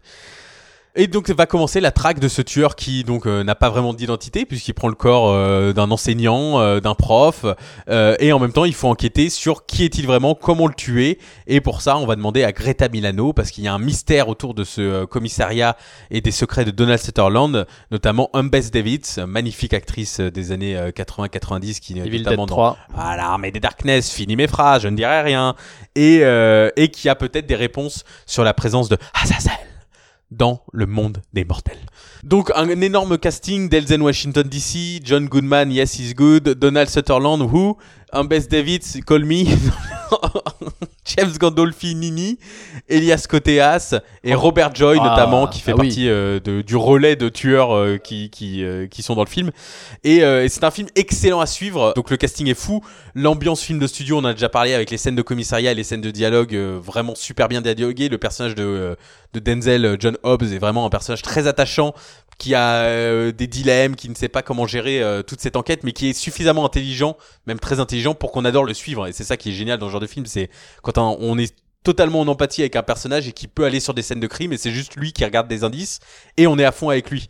Et sa relation avec euh, Jonesy, euh, joué par John Goodman, euh, est excellente avec une putain de scène de dialogue euh, la nuit où John Goodman révèle qu'on est tous là pour une bonne chose sur Terre et il faut savoir la reconnaître parce que c'est peut-être la seule chose qu'on fera de bien avant de mourir. Et euh, donc voilà, il y a, une patine visuelle, une ambiance, une musique, une photo qui fait penser au, plus grand des films des années 90, même si c'est un film potentiellement de série B, euh, budget de 50 millions, donc c'était pas non plus un énorme film de studio, mais il y a quand même un, cet aspect série B où il y a le mal qui traverse euh, qui peut traverser euh, les corps sans problème, et c'est là où réside le concept génial et jouissif du film, c'est ces trois, quatre énormes scènes de film et le démon qui touche euh, les corps et qui essaye de se traverser le plus vite possible euh, ou d'emmerder Denzel Washington. Enfin, il y a des il y a des concepts géniaux et ils vont jusqu'au bout du concept avec une identification parfaite du personnage. C'est que dès la première scène, le film est ancré dans une ambiance sonore unique en son genre puisque ça utilise deux morceaux des Rolling Stones et ça les utilise avec le personnage de Azazel qui adore la musique et qui adore les Stones et le personnage d'Azazel en fait tout le film chante Time is on my mind et c'est comme ça et c'est comme ça que l'on reconnaît Azazel quand il prend possession des corps. Il sifflote, il chante, il a, il a les Rolling Stones dans la bouche, et c'est absolument génial comme idée. C'est- un motif en fait sonore, mais aussi un motif qui caractérise le méchant. Et c'est pas juste euh, le méchant qui passe de corps en corps pour emmerder Denzel. Et c'est pour ça que les scènes euh, deviennent encore plus jouissives quand les personnages, notamment dans le commissariat, euh, il y a une scène qui part dans le commissariat pour arriver dans la rue, où Denzel ne sait pas par où re- regarder tellement tout le monde chante autour de lui. Time is on my man. Et c'est génial, c'est génial, ça utilise le concept euh, extrêmement bien et euh, et ça, euh, ça ça perd un peu de vitesse dans euh, à partir c'est un film qui dure deux heures, on sent que la fin du deuxième acte euh, traîne un peu, euh, notamment avec le personnage du frère et, de son fils, mais c'est pour euh, mieux nous surprendre avec un climax très prenant, très simple, il y a juste trois personnages mais jouissif à regarder et une fin exceptionnelle qui remet en question toute la voix off qu'on écoute depuis le début du film parce qu'il y a une voix off très présente qui fait penser un peu à un polar, film noir. On se dit oh tiens c'est bizarre qu'ils aient autant appuyé la voix off. Elle, intervient toutes les trois scènes et à la fin du film on comprend enfin pourquoi il y avait cette voix off depuis le début du film. Euh, tout comme ce début in medias res qui euh, présente une scène du, du climax et en fait on revient en arrière pour tout le film et, euh, la fin est ultra couillue et utilise Sympathy for the Devil des, Stones extrêmement bien. Donc un film que je recommande chaudement si vous ne l'avez pas vu depuis longtemps et, euh, et le haut du panier en ce qui concerne les films de possession euh, du fin, de la fin du millénaire. Bon, je rejoins l'enthousiasme, euh, les détirampes de Thibaut, évidemment, parce que c'est un film qui euh, est vraiment, est vraiment très très bien, vraiment excellent. Bon, je lui reproche la même chose que toi, le- les petites longueurs, etc. Dans le deuxième acte, effectivement, euh, ça tourne un tout petit peu en rond avant qu'on reprenne un peu de souffle et qu'on reprenne un peu le, le train euh, correctement en marche. Mais c'est un film qui, effectivement, est très réussi parce que c'est un film déjà visuellement très bien, euh, très bien shooté, très beau à suivre et la narration est fluide, euh, quelques petites lenteurs effectivement dans le deuxième acte, mais tout va jusqu'au bout et ça ose des choses, ça ose des, ça ose des confrontations et ça ose euh, surtout un final qui, bah, qui est surprenant, qui est voilà, qui est, qui est couillu. Donc euh, très bonne surprise pour un film qui que j'arrive toujours à mettre en double feature avec Bone Collector, qui est un autre film avec Denzel que j'aime bien aussi. Euh, parce que voilà, euh, ce sont des films un peu dark euh, l'un et l'autre et je les mets souvent en même ensemble. C'est-à-dire que les deux films ont les mêmes défauts et les mêmes, les mêmes très belles qualités. Donc voilà, et je, je parlais tout à l'heure, on parlait tout à l'heure de, de Shocker, et effectivement, euh, pour mémoire, le, le personnage de Horace Pinker, euh, du psychopathe dans Shocker, se transmettait et euh, par l'électricité, et le signe distinctif, c'est qu'ils traînaient tous la patte. Ils traînaient la patte, on les reconnaissait parce qu'on savait que on savait que les mecs euh, ils traînaient la patte euh, et on savait que c'était le, tueur qui était en eux. Et dans Hidden, c'est ils tirent la langue, enfin ils se lèchent les, lèvres. Ils allaient faire ça jusqu'au chien euh, qui était possédé par le méchant de, The Hidden et qui sortait la lèvre, la langue de sa gueule. Et, bon, c'était des petits signes distinctifs qui étaient assez amusants, mais Fallen, c'est beaucoup plus brillant parce que l'astuce du thème musical passe 100 fois mieux quoi. En fait, c'est une, idée toute bête, mais ça procure une certaine jouissance au niveau des séquences de poursuite qui sont définitivement originales. La scène dans le commissariat est absolument hallucinante, ainsi que la scène en ville où Mbs Davids se fait poursuivre jusque dans un taxi Et là, mais c'est de la, de la flip totale. On est vraiment pris dedans. La scène du commissariat, c'est de la nargue. Il se fait narguer, euh, Denzel- Washington se fait narguer. Mais c'est génial parce qu'en fait, on voit à quel point le démon Azazel a vraiment, euh, est, est en pleine puissance, quoi. Et qu'il est fier de, de toute façon de tout ce qu'il fait. Et c'est euh, juste génial de voir ce, de ce démon se moquer et narguer euh, Denzel Washington comme on, on le comprend, il a pu narguer d'autres flics avant lui par le passé. Et euh, ça, cette scène, cette séquence du commissariat est absolument hallucinante. C'est vraiment euh, du travail d'orfèvre, quoi. Euh, J'aime beaucoup Gregory Oblit comme toi. J'aime beaucoup euh, les films qu'il a fait, mais je trouve qu'il va au niveau du suspense et au niveau de la gestion de son suspense, ça marche totalement parce que jusque là, on nous a présenté des acteurs, des personnages qui vivaient vraiment. Euh, on s'est plusieurs fois arrêté en se disant putain c'est super bien dialogué quoi. Le film est super bien écrit et surtout super bien joué. Il a pris que des putains de caractères acteurs qui sont hallucinants. Gondolfini est génial pour les quelques répliques qu'il a, les quelques interventions qu'il a. Il est génial. Sutherland en chef, il est totalement crédible. Et la relation Goodman-Washington fonctionne à bloc. Il y a peut-être que Mbes Davids qui est peut-être un petit peu en deçà, mais bon, elle est finalement, elle a pas un rôle féminin très fort à jouer. C'est plus un, un, un film de, de camaraderie de soutien viril peut-être euh, que un film de romance euh, entre Washington et cette jeune femme interprétée par Mbes Davids, parce que ce n'est pas le sujet du film, ce n'est pas l'intérêt du film. Mais c'est un film dans lequel on comprend et on croit totalement à la relation entre Denzel John et euh, James Gandolfini. On y croit totalement à leur relation de potes, de collègues qui sortent boire des verres ensemble. Il y a, il y a cette scène dans dans le bar qui m'a fait halluciner, où euh, en quelques dialogues, on croit totalement à leur amitié, on croit totalement à leur soutien et à leur lien.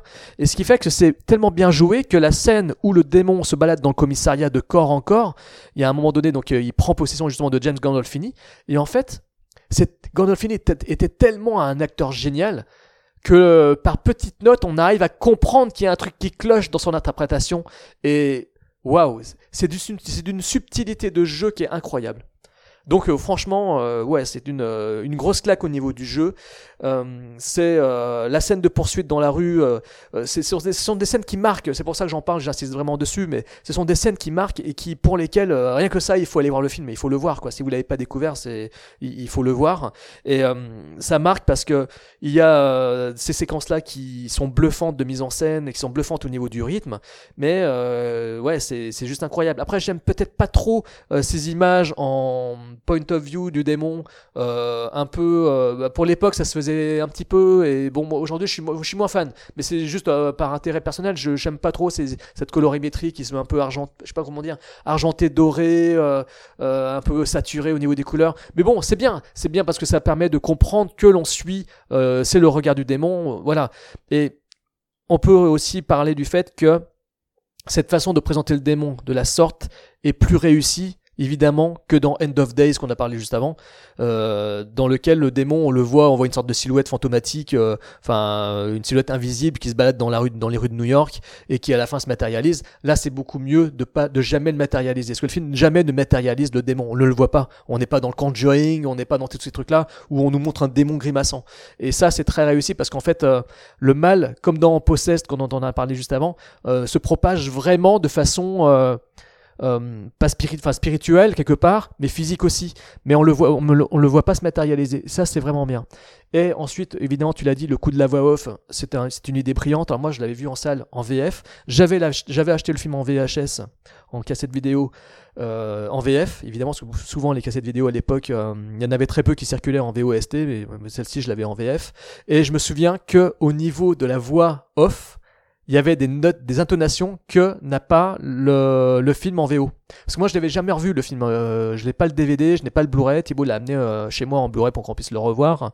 Moi, je l'ai vu qu'en VF et en VHS.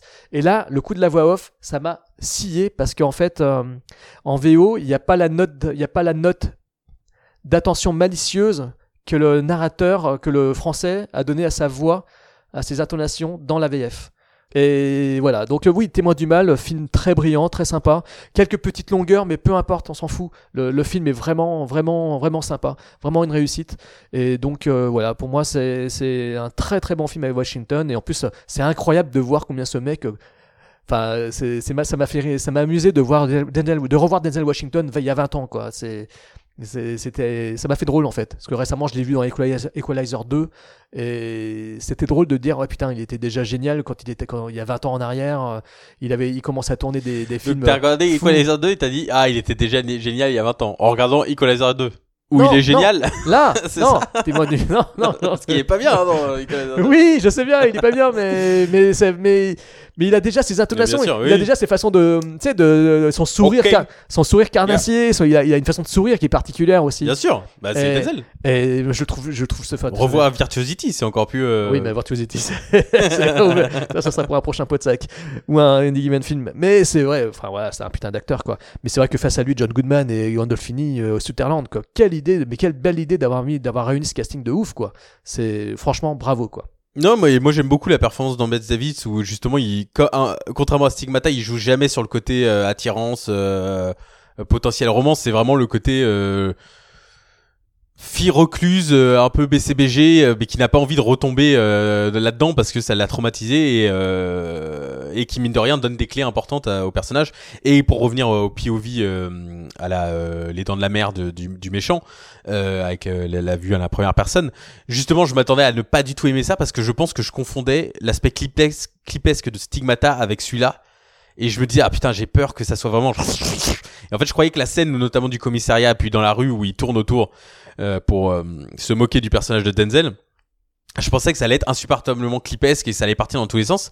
Et je trouve qu'au contraire, le travail euh, graphique fait sur la première personne, moi je le trouve très intéressant et justement pas clipesque et moins agaçant que les tics de l'époque, euh, même si c'est typique de l'é- effectivement de l'époque de jouer avec les caméras, etc. On est proche de Wolfen hein, quelque part. Je sais pas si Ah, oui, Wolfen. oui, un peu, un peu. Et en fait, j'ai lu, ils avaient, euh, ils ont euh, tourné en fait en 6 images par seconde au lieu de 24, ce qui donne cet aspect en fait euh, complètement euh, désordonné au mouvement des personnages et, euh, et à la et, euh, et à la vue. Et euh, Elias Koteas, qui n'est que dans 10 minutes du film, est impérial. Tous les acteurs en fait qui ont joué, dont Robert Joy, etc., ont regardé sa performance euh, parce qu'ils l'ont tourné au début de tournage et apparemment ça- ils se sont servis de ça, mais il est ouf. Et euh, quand il parle à araméen justement, euh, point commun avec les autres films, euh, c'est c'est dingue et euh...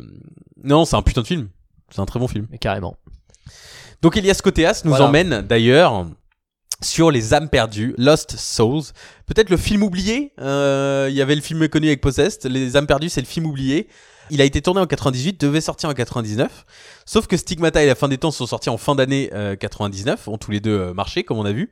Du coup, ils l'avaient décalé en 2000 et en 2000, c'était euh, le phénomène Scream et du coup, ils l'ont décalé en fin 2000 où là le film euh, s'est bi- a bidé complètement. Alors le témoin du mal, j'ai pas dit, il a fait 300 000 entrées et 25 millions euh, aux US, donc c'est c'est euh, des chiffres pas très bons euh, pour un film de studio. Alors que Lost Souls avait un budget de 50 millions, je sais pas où ils sont allés chercher ça, euh, produit par Mike Ryan d'ailleurs. Il a rapporté 30 millions worldwide et il a fait 250 000 entrées, donc pas une énorme différence avec un film avec Denzel Washington et tout ce cast et ce film un peu oublié avec donc Winona Ryder et Ben Chaplin qui sont les deux personnages principaux, mais c'est un film oublié surtout parce qu'il a été réalisé par Janusz Kaminski, le fameux chef opérateur des Petits Géants. Ce film euh, Mais bien football sûr. américain pour enfants. Ah, mais non, bien entendu, c'est le chef-op de Steven Spielberg, notre dieu à tous. Et c'est un film qu'il a fait donc post Soldat Ryan, et c'est très intéressant parce que le film visuellement emprunte beaucoup, beaucoup, beaucoup aux expérimentations de Kaminski sur Soldat Ryan. Euh, Soldat Ryan qui a ce look délavé euh, de toutes couleurs euh, avec euh, cette photographie ultra réaliste et cette pellicule ultra nette. Et on retrouve des points communs dans la photo du film. Cette fois la photo est de Mauro, Mauro Fiore qui est aussi un putain de chef op qui a fait euh, The Island Avatar Dark Phoenix et Driven. Avec Sly. Euh, et on voit des tics post-Ryan clairement dans la mise en scène de Kaminski avec des gros gros gros gros plans sur les yeux euh, comme les scènes de sniper de, de Ryan. Euh, un éclairage à travers les fenêtres donc ça c'est la signature euh, basique euh, de Kaminski dans tous les Spielberg et euh, en particulier ces dernières années où il exploite ça encore plus. Puis euh, il y a un aspect désaturé et ultra net avec un traitement pellicule euh, dans la scène d'ouverture qui fait beaucoup penser à Soldat Ryan. Donc c'est grosso modo John Hurt euh, qui joue le père Laro et sa disciple un petit peu Winona Ryder qui joue Maya qui vont essayer d'exorciser un malade mental qui a été accusé de, de meurtre. En fait cette scène est shootée de manière très différente du reste du film et on est vraiment au cœur de la scène avec une pellicule extrêmement nette Et euh, il y a un travail, en tout cas visuel très intéressant. Le film s'est fait défoncer par la critique, mais évidemment, Kaminski derrière la réal et Fioré euh, en chef-op, tout le monde a dit que le film était sublime visuellement, que c'est le scénario qui n'allait pas. Alors, est-ce que c'est la vérité? Le scénario est signé Pierce Gardner, qui a écrit quasiment rien, sauf un super film qui s'appelle Dan in Real Life, que je recommande euh, chaudement. Un film avec Steve Carell, très émouvant, très touchant. Et un putain de casting aussi. Et Lost Soul, ça raconte donc l'histoire de Winona Ryder, qui fait partie d'une confrérie euh, de catholiques euh, qui euh, pensent que Satan va se réincarner, comme Dieu l'a fait pour Jésus, Satan va se réincarner dans une personne. Et c'est une personne très spécifique, née d'un inceste, qui se trouve être Peter Kelson.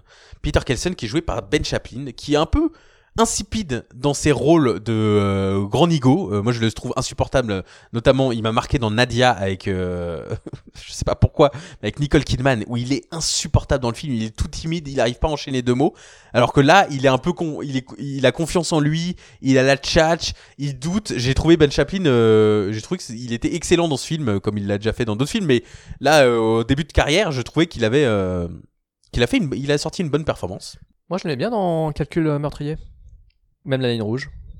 Oui, oui, il est très bien dans la ligne rouge. Tout le monde est bien dans la ligne rouge, mais euh, Bah oui, bah oui, mais tu en dis du mal. Moi, je j'en défends. dis pas du mal. Je, je dis défends mon Ben expérience Chaplin. personnelle Oui, oui. avec oui, Ben oui. Ouais. et Nadia.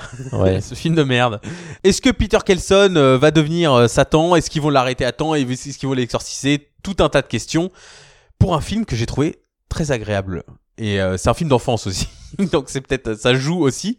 Mais outre l'aspect visuel, ça sert à rien de débattre mille ans. Le film est sublime visuellement. On va dire très cliché pour l'époque parce que l'aspect des photos désaturées post Seven, on, l'a déjà vu.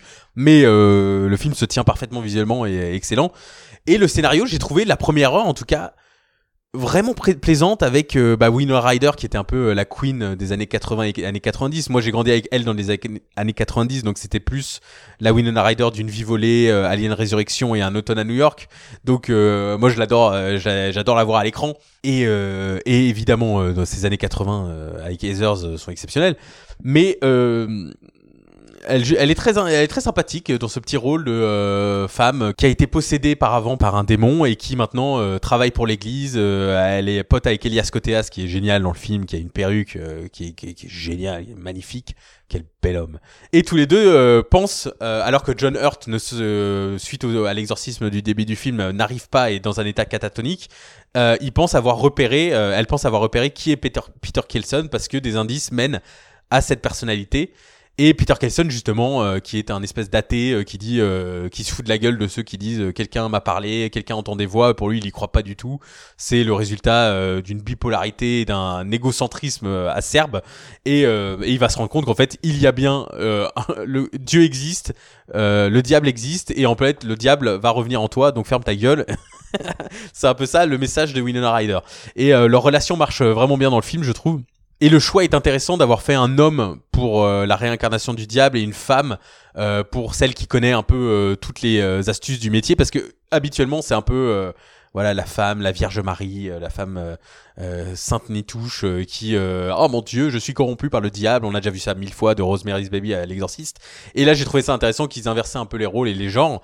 Le trip du film c'est de se dire qu'en fait peut-être que ce mec Peter Kelson, Ben Chaplin a été toute sa vie protégé par une autre secte qui, se dit que l'église catholique euh, et euh, les chrétiens ont eu 2000 ans pour gérer la terre, ils ont eu leur chance, maintenant c'est notre tour. Euh, et en fait, quand on découvre les, seconds rôles, est-ce que eux sont dans la combinaison? Est-ce que tout le monde ment à Ben Chaplin? Il y a un aspect parano au film qui marche vraiment bien.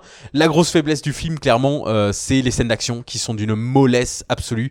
Il y a deux trois moments où le film est censé partir en vrille. Alors je parle pas des scènes d'exorcisme et je parle pas des scènes surnaturelles qui sont vraiment cool, ou même les scènes d'enquête et notamment Ben Chaplin qui doit découvrir euh, est-ce qu'il y a un pentagramme autour de moi, où il y a tout un jeu autour de l'enregistrement de l'exorcisme et lui ne l'entend pas et sa voisine l'entend. Il y a des éléments comme ça qui sont géniaux dans le film et extrêmement ludiques, mais les grosses scènes d'action avec notamment euh, cette figure récurrent- récurrente du malade mental qui arrive à s'échapper de l'hôpital et qui arrive à traquer Winona Ryder, c'est, ça, ça marche pas forcément. La scène où il l'attaque dans la maison est d'une mollesse en termes de mise en scène et de découpage, c'est assez ouf. Pareil, il y a une grande réunion à la fin dans une église et il y a des coups de poing qui sont échangés et c'est là, oh là là, euh, putain, pour le mec qui a shooté Soldat Ryan, il sait pas shooter une seule scène d'action pour que ça soit prenant. Mais néanmoins, face surtout au clash total du film, je crois qu'il a moins de 10% sur euh, Rotten Tomatoes et euh, tout le monde déteste le film, j'ai trouvé que les thématiques qui sont dégagées, les personnages qui sont dégagés étaient suffisamment attachants et présentaient une variante un peu de tout ce qu'on voit dans Stigmata à la fin des temps. Et c'est le complément parfait à surtout Stigmata pour voir un peu l'autre côté de qu'est-ce que le démon va bien faire maintenant. Je suis allé voir ce film en salle, je m'en souviens très bien. J'en avais été sorti déçu, je l'ai revu pour le podcast et j'en suis sorti à nouveau déçu. Euh, c'est, je crois que de toute la sélection, c'est le film que j'ai trouvé le plus laid visuellement. Contrairement à toi, j'ai trouvé ça très moche. Mais j'ai été choqué par le visuel de ce film. J'ai trouvé ça très très laid visuellement. Euh, c'est un truc qui m'a marqué. Mais dès le départ, j'ai trouvé ça insupportable à regarder. Et alors je sais pas si c'est parce que je l'ai vu en DVD, qui doit être pourri ou je ne sais quoi, mais voilà, peut-être qu'il faudrait que je donne une chance, mais quand, euh, il suffit Je d'aller comprends pas sur- en fait le parti pris artistique. bah, je, je, non, je comprends pas parce que en fait, je comprends pas pourquoi on a voulu faire un truc moche et pisseux et dégueulasse. Et je, non, mais franchement, je trouve ça très laid. Mais bon, après, les acteurs sont très bons. Donc, euh, encore une fois, Winona Ryder, tu l'as bien dit, Ben Chapin sont très crédibles dans leur rôle. J'aime beaucoup les confrontations euh, psychologiques et morales du personnage de Ben Chapin. Je trouve c'est très très bien amené. Sur le plan de la narration, il y a rien à dire. Euh, là, c'est très bien construit. Les personnages sont très bien écrits. Il y a aucun problème. Donc, euh, voilà, je, crois au personnage. Winona Ryder est une très très bonne actrice et Ben Chapin s'en sort très très bien. Moi, je l'ai toujours trouvé sympathique et je trouve que le dilemme porté tout le long du film fonctionne à bloc.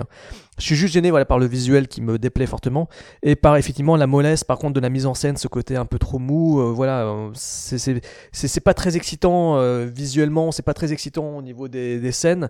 Et pour être honnête, là tu vas te moquer de moi encore une fois, mais tu disais que oui, ça change un peu de tous ces films dans lesquels le démon s'attaque à une femme, etc. Ce qui est pas con du tout. hein. C'est vrai que c'est très sympa de, de, de, de, jouer sur est-ce que Ben Chapin va être la nouvelle incarnation du diable et tout ça. Et c'est vrai qu'il a un côté en plus presque euh, angélique, euh, il a un côté lisse cet acteur, et donc c'était forcément l'acteur le mieux choisi qu'on pouvait trouver pour euh, ce rôle. Mais quelque part, J'aurais préféré que ce soit limite un La Malédiction, Damien La Malédiction 2, parce que je m'amuse beaucoup plus devant, devant des mauvais films comme ceux de la franchise de La Malédiction que devant Les âmes, les âmes perdues, qui, que je trouve plus chiant et plus insipide et ouais, plus pénible à, visionner. Quoi. Mais, mais, en, mais ça n'empêche pas que le film a quand même des qualités, je lui reconnais, hein, je vais pas le, le casser non plus, parce que la narration, les acteurs sont très bons, euh, Elias Koteas, encore une fois, est très génial, il y a, il y a, des, il y a des caractères acteurs, tu sais, ces acteurs qui ont, qui ont un certain âge, qui ont une certaine prestance, et qu'on a vu dans plein de films comme Philip Baker Hall, John Hurt, euh, c'est des acteurs que l'on a vu dans plein de films, dans des rôles souvent d'ecclésiastiques ou des, des rôles de commissaires, de, de juges, etc. Et c'est des acteurs qu'on aime bien revoir, qu'ils ont une gueule, ils ont une prestance, et ça passe toujours bien, et ils sont toujours crédibles dès que tu les vois à l'écran, et ils apportent un poids par leur regard qui fonctionne. Voilà, donc euh, un très bon duo d'acteurs, et euh, une narration qui est, euh, qui est sympa, mais voilà, qui est qui est trahi à mon avis par euh, ce visuel qui effectivement tu parles des expérimentations. Après c'est une faute de goût enfin c'est personnel. C'est comme euh, tu voilà j'aime pas euh, l'étoile de certains peintres ben j'aime pas ce qu'a fait ce signal Janusz Kaminski dans son film. Je voilà je n'ai pas je n'ai pas aimé mais bon c'est comme ça. C'est un parti pris visuel qu'il a choisi que toi t'as apprécié et moi ça ne passe pas. J'arrive pas je, trouve ça pas beau mais surtout voilà cer- certainement parmi nos auditeurs certains adoreront ces expérimentations là et voilà tant, mieux pour eux j'adorerais euh, être à leur place pour reprendre ce que tu dis souvent j'adorerais être à ta place et avoir surkiffé euh, le visuel de ce film Thibaut mais voilà moi ça n'a pas ce n'est pas le cas mais bon voilà donc euh, Oui, non, pas du tout. Moi, c'est juste face à la haine en ligne. et donc Bless the Child dans... Face à la haine de ce film qui est en ligne, contrairement à Bless the Child où je l'aime et alors qu'il est potentiellement indéfendable. oui c'est vrai Mais Les âmes perdues, je trouve ça intéressant à regarder et dernier film de cette sélection. Pourquoi finir par celui-là, je ne sais pas. Pour une note, euh, une note bizarre. pour Kim Basinger Le 11 août 2000, sur les écrans américains, est sorti Bless the Child, l'élu, avec Kim Basinger. on dirait le titre d'un album de, de rock new wave euh, ou de néo metal c'est euh, féminin Et pourtant, c'est un roman que Et d'ailleurs, c'est le titre. D'ailleurs, sais quoi, c'est le titre d'un album de métal symphonique. Je crois que Bless the Child, c'est le nom d'un album de Nightwish. Tu vois, finalement, j'étais pas loin. Ouais. Donc, roman, euh, j'espère que vous écoutez le podcast parallèle que je suis en train de faire où je présente les films, euh, de Cathy Spellman que tu as lu, c'est ça, j'ai j'ai cru oui, entendre. oui, j'avais chopé le livre dans un magasin Bookin. Post-film ou pré-film? Non, pré-film. Je l'avais lu Pré-film. avant. Ouais, ouais, je l'avais Ah. lu. Je l'avais lu avant. J'avais C'était bien un aimé- best-seller ou quoi? Euh, apparemment, oui. Oui, oui.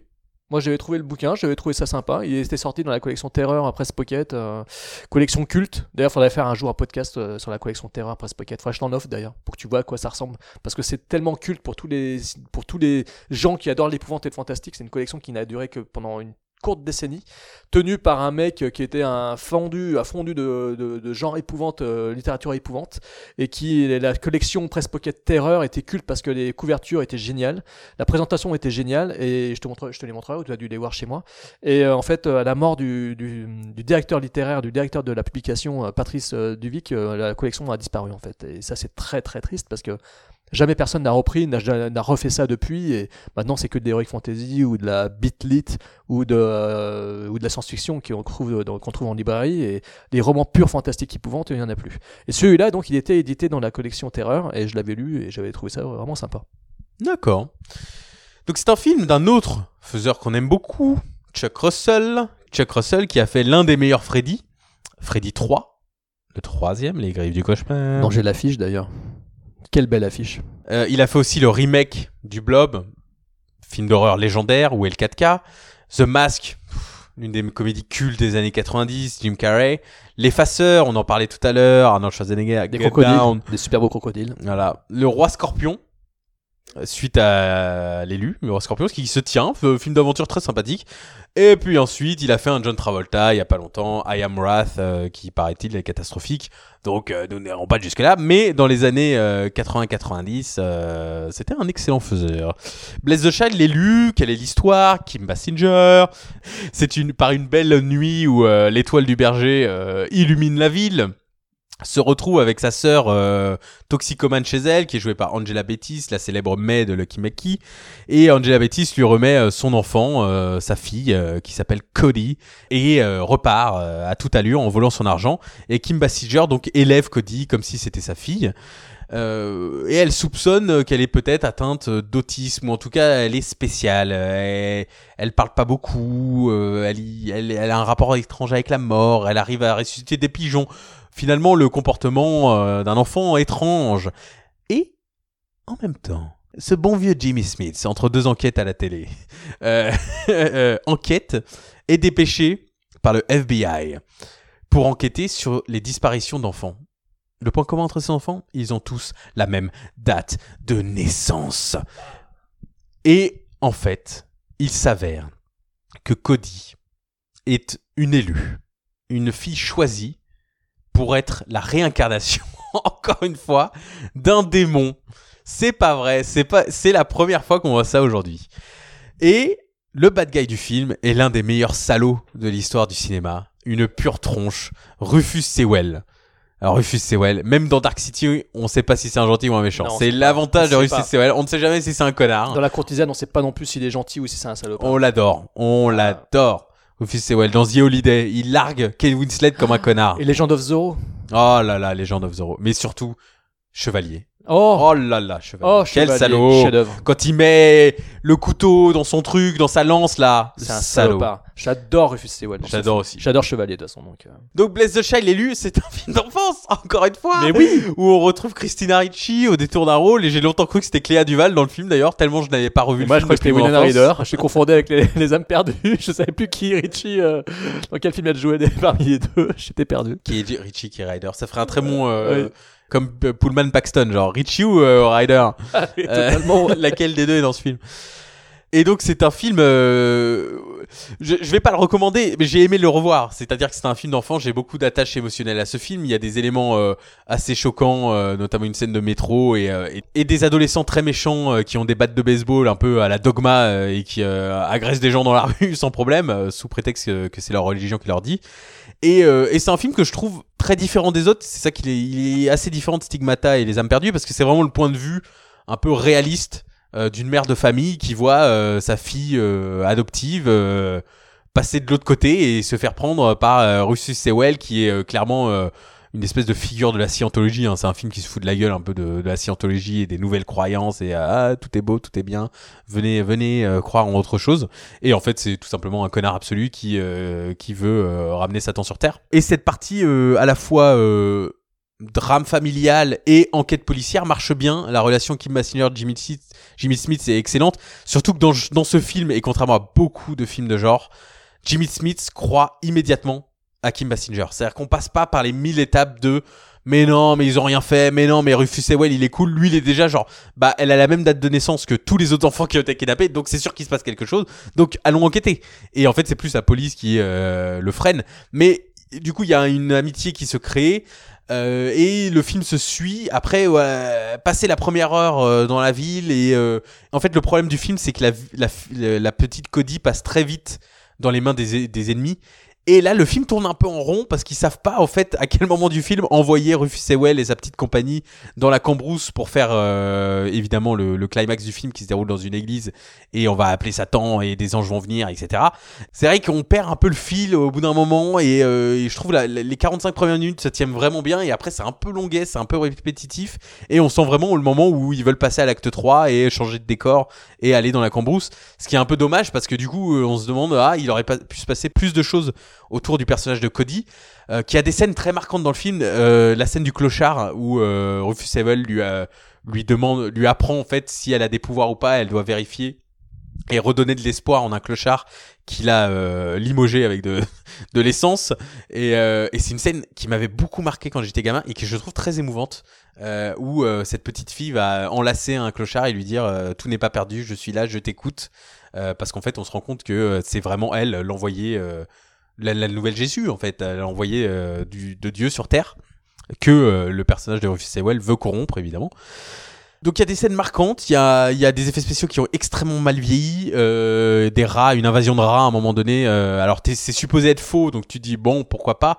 Mais euh, en fait le personnage de Kim Basinger a des espèces de visions où elle voit ce que sont vraiment les démons qui l'attaquent et, euh, et c'est des visions forcément 2000 avec un budget euh, pourtant confortable de 60 65 millions, mais qui vieillissent assez mal.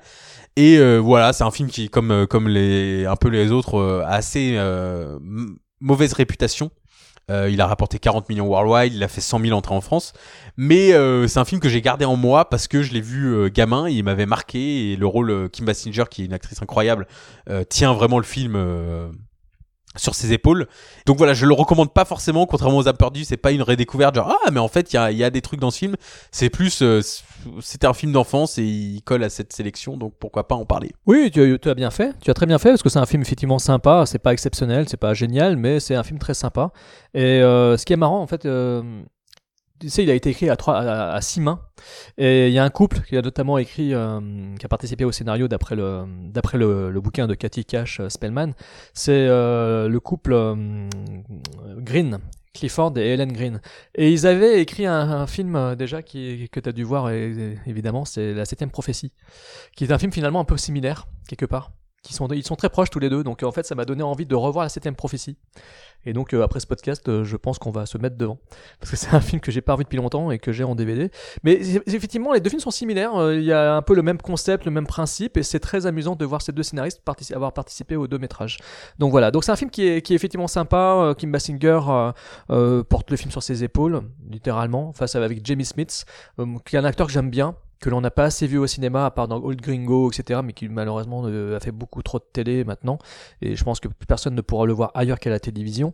Mais c'est vrai que c'est un acteur qui a du charisme, et son duo qu'il forme avec Kim Basinger euh, se tient bien. Rufus Sewell, c'est un acteur qu'on aime beaucoup, et ouais, j'adore. Il, il, est capable de jouer le mec charismatique comme il est capable de jouer le salopard de la pire espèce, et donc il est toujours crédible quand il joue ce genre de rôle, et donc là il est il a le charisme, il a le côté corrupteur qui participe totalement au rôle, qui convient parfaitement, il, est très convaincant. C'est vraiment le corrupteur en fait ce film. Hein. Ça aurait pu être réalisé par Robert Mulligan. Euh, c'est le corrupteur quoi en quelque sorte. Et c'est vrai que ça fonctionne très bien là-dessus. C'est plutôt réussi, c'est plutôt bien trouvé. Comment corrompre euh, un ange, euh, comment corrompre le bien pour le faire devenir mauvais, devenir méchant et devenir cruel. Et tout ça soutient tout le métrage qui certes a un côté un petit peu lent, lent un peu longuet, etc. Mais mais les thématiques sont fortes. La thématique, les thématiques sont bien bien tenues, ce qui fait que Wally c'est un, film mineur, mais ça reste quand même un film très potable, très correct. Et donc, euh, pour euh, une soirée euh, dans cette thématique, il fait parfaitement l'affaire. Donc, moi, je le préfère évidemment, tu t'en doutes, aux âmes perdues. Mais, quelque part, c'est vrai que aussi, tu as raison, ils sont, un petit peu proches aussi, quelque part. Il y a un peu l'histoire de la corruption. Il y, a, la corruption par le mal, il y a la corruption, la contamination. On, a beaucoup parlé de possession et tout, de possession, euh, etc., dans, dans, dans les six films qu'on a évoqués. Mais on peut parler aussi de, corruption par la maladie, par le. C'est toute une affaire de corruption finalement ces films-là, et c'est plutôt bien trouvé. Et c'est vrai que c'est très intéressant, c'est très fascinant. cela soutient tous les films que l'on a évoqués jusqu'à présent. Et Blessed Joe Child en est euh, la parfaite synthèse. Donc voilà, c'est un film honorable qui malheureusement n'existe qu'en DVD, je crois. Euh, je crois qu'on ne peut pas trouver en Blu-ray. C'est un film qui qui est pas considéré comme euh, comme un film culte, donc ce qui fait que pff, il bénéficie d'une pauvre sortie euh, qu'on peut trouver dans n'importe quel cache converteur ou Easy Cash ou Daily Cash ou euh, quoi d'autre. Mais voilà, mais c'est voilà, c'est un film mineur. Alors évidemment, c'est un film mineur par rapport à Chuck Russell, par rapport à toutes les flamboyances qu'il a, dont il a fait preuve jusque-là. hein. Il a fait des films totalement ouf. euh, euh, voilà, le Blob, moi je, je les trois Blob, je suis fan absolu. Et puis l'effaceur, c'est très fun. The Mask, c'est ultra fun aussi. Voilà, et Bless the Child, effectivement, en comparaison, on a l'impression de voir un téléfilm de luxe. euh, il y a un côté téléfilm de luxe, et ça c'est un petit peu dommage, mais, mais bon, voilà. Alors que chef-op est Peter Menzies Jr. qui, euh, pour ceux qui connaissent, a shooté euh, beaucoup de John McTiernan, dont Die Hard 3 et 13e guerrier, et Kangaroo Jack. Chef-d'œuvre. Mais c'est vrai que c'est étonnant parce que le film n'a pas de facture visuelle, contrairement à La fin des temps ou Les âmes perdues. Ouais. Il n'y a pas de truc Oui, particulièrement détonnant du film Oui. visuellement. oui, parce qu'encore une fois, ils ont perdu, même si j'ai pas aimé. Voilà, Il y a je un peux, parti pris. voilà, je peux le reconnaître. Il y a un vrai parti pris de chef op, quoi. Non, mais c'est vrai. Mais voilà, après c'est un parti pris qui m'a pas plu, toi. Voilà. Mais c'est vrai que c'est très intéressant. C'est très intéressant. Peter Yams. Non, mais voilà, c'est très, c'était, c'est vraiment, ouais, c'est vraiment des films intéressants. En fait, c'est vraiment génial, en fait. Faut, en fait, faut voir, tout- faut tout, vous voyez tous les films. c'est pas d'autre solution. Faut tout voir. Faut tout voir. Vous avez pas le choix. Voilà, chapeau auditeur. On espère que ce, cette sélection vous aura plu. Oui. Et nous comptons sur vous pour euh, nous donner euh, vos impressions sur les films si vous les avez vus. Euh, N'hésitez pas à commenter sur la page Facebook, sur iTunes, sur euh, DJPod, sur le- la page Podsac, sur le site de Podsac, wordpress.com. N'hésitez pas à laisser des coms. Sur Twitter, n'hésitez pas aussi. Franchement, ça nous ferait plaisir. N'hésitez pas parce qu'on n'a on n'a pas assez de commentaires, on n'a pas assez de mails. Contactpodsac.gmail.com, je le précise quand même. Et puis, avec Thibaut, on, ref- on reviendra euh, d'ici peu. Alors, nous reviendrons avec un podcast euh, à nouveau orienté euh, épouvante. Alors prochainement, on va compléter ce fameux podcast ETF Chucky. On va le compléter avec le, pour coïncider avec la sortie du nouvel épisode en, en vidéo. Euh, on va, on- voilà, on va, on va compléter ça avec Gilles Dacosta.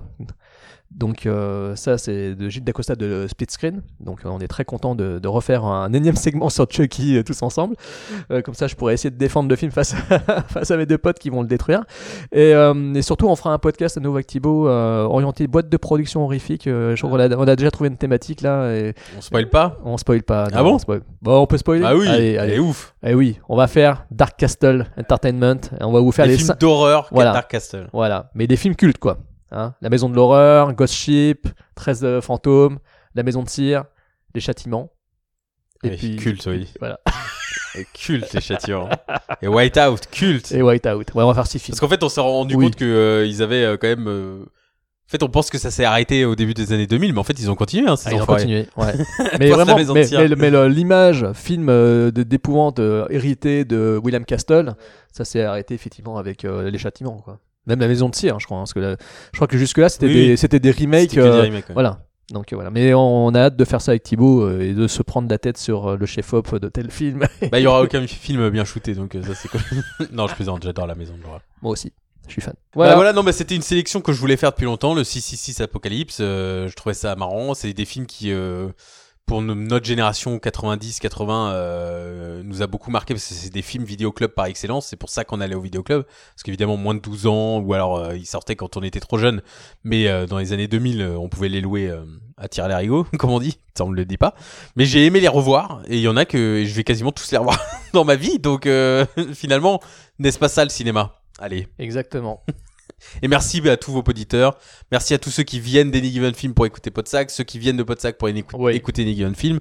C'est euh, deux podcasts différents mais qui se complètent de, en- de temps en temps euh, avec la même envie de partager des coups de cœur cinéma. Donc Exactement. n'hésitez pas, anygivenfilm.com évidemment Et podsacwordpress.com et, et, surtout anygivenfilm.com et surtout Podsac. et Any Given Film sur Et iTunes. Podsac. Et le 3 juin en VOD. Vous n'êtes pas sur iTunes vous d'ailleurs. Et le 3 juin en VOD. Et trois gens en VOD. Et bientôt un nouveau film. Non. Quoi? Ah non? Ah bon? Quoi? T'as ah, un chèque? Ah ouais. Cool. Merci à tous. Merci À Jérôme.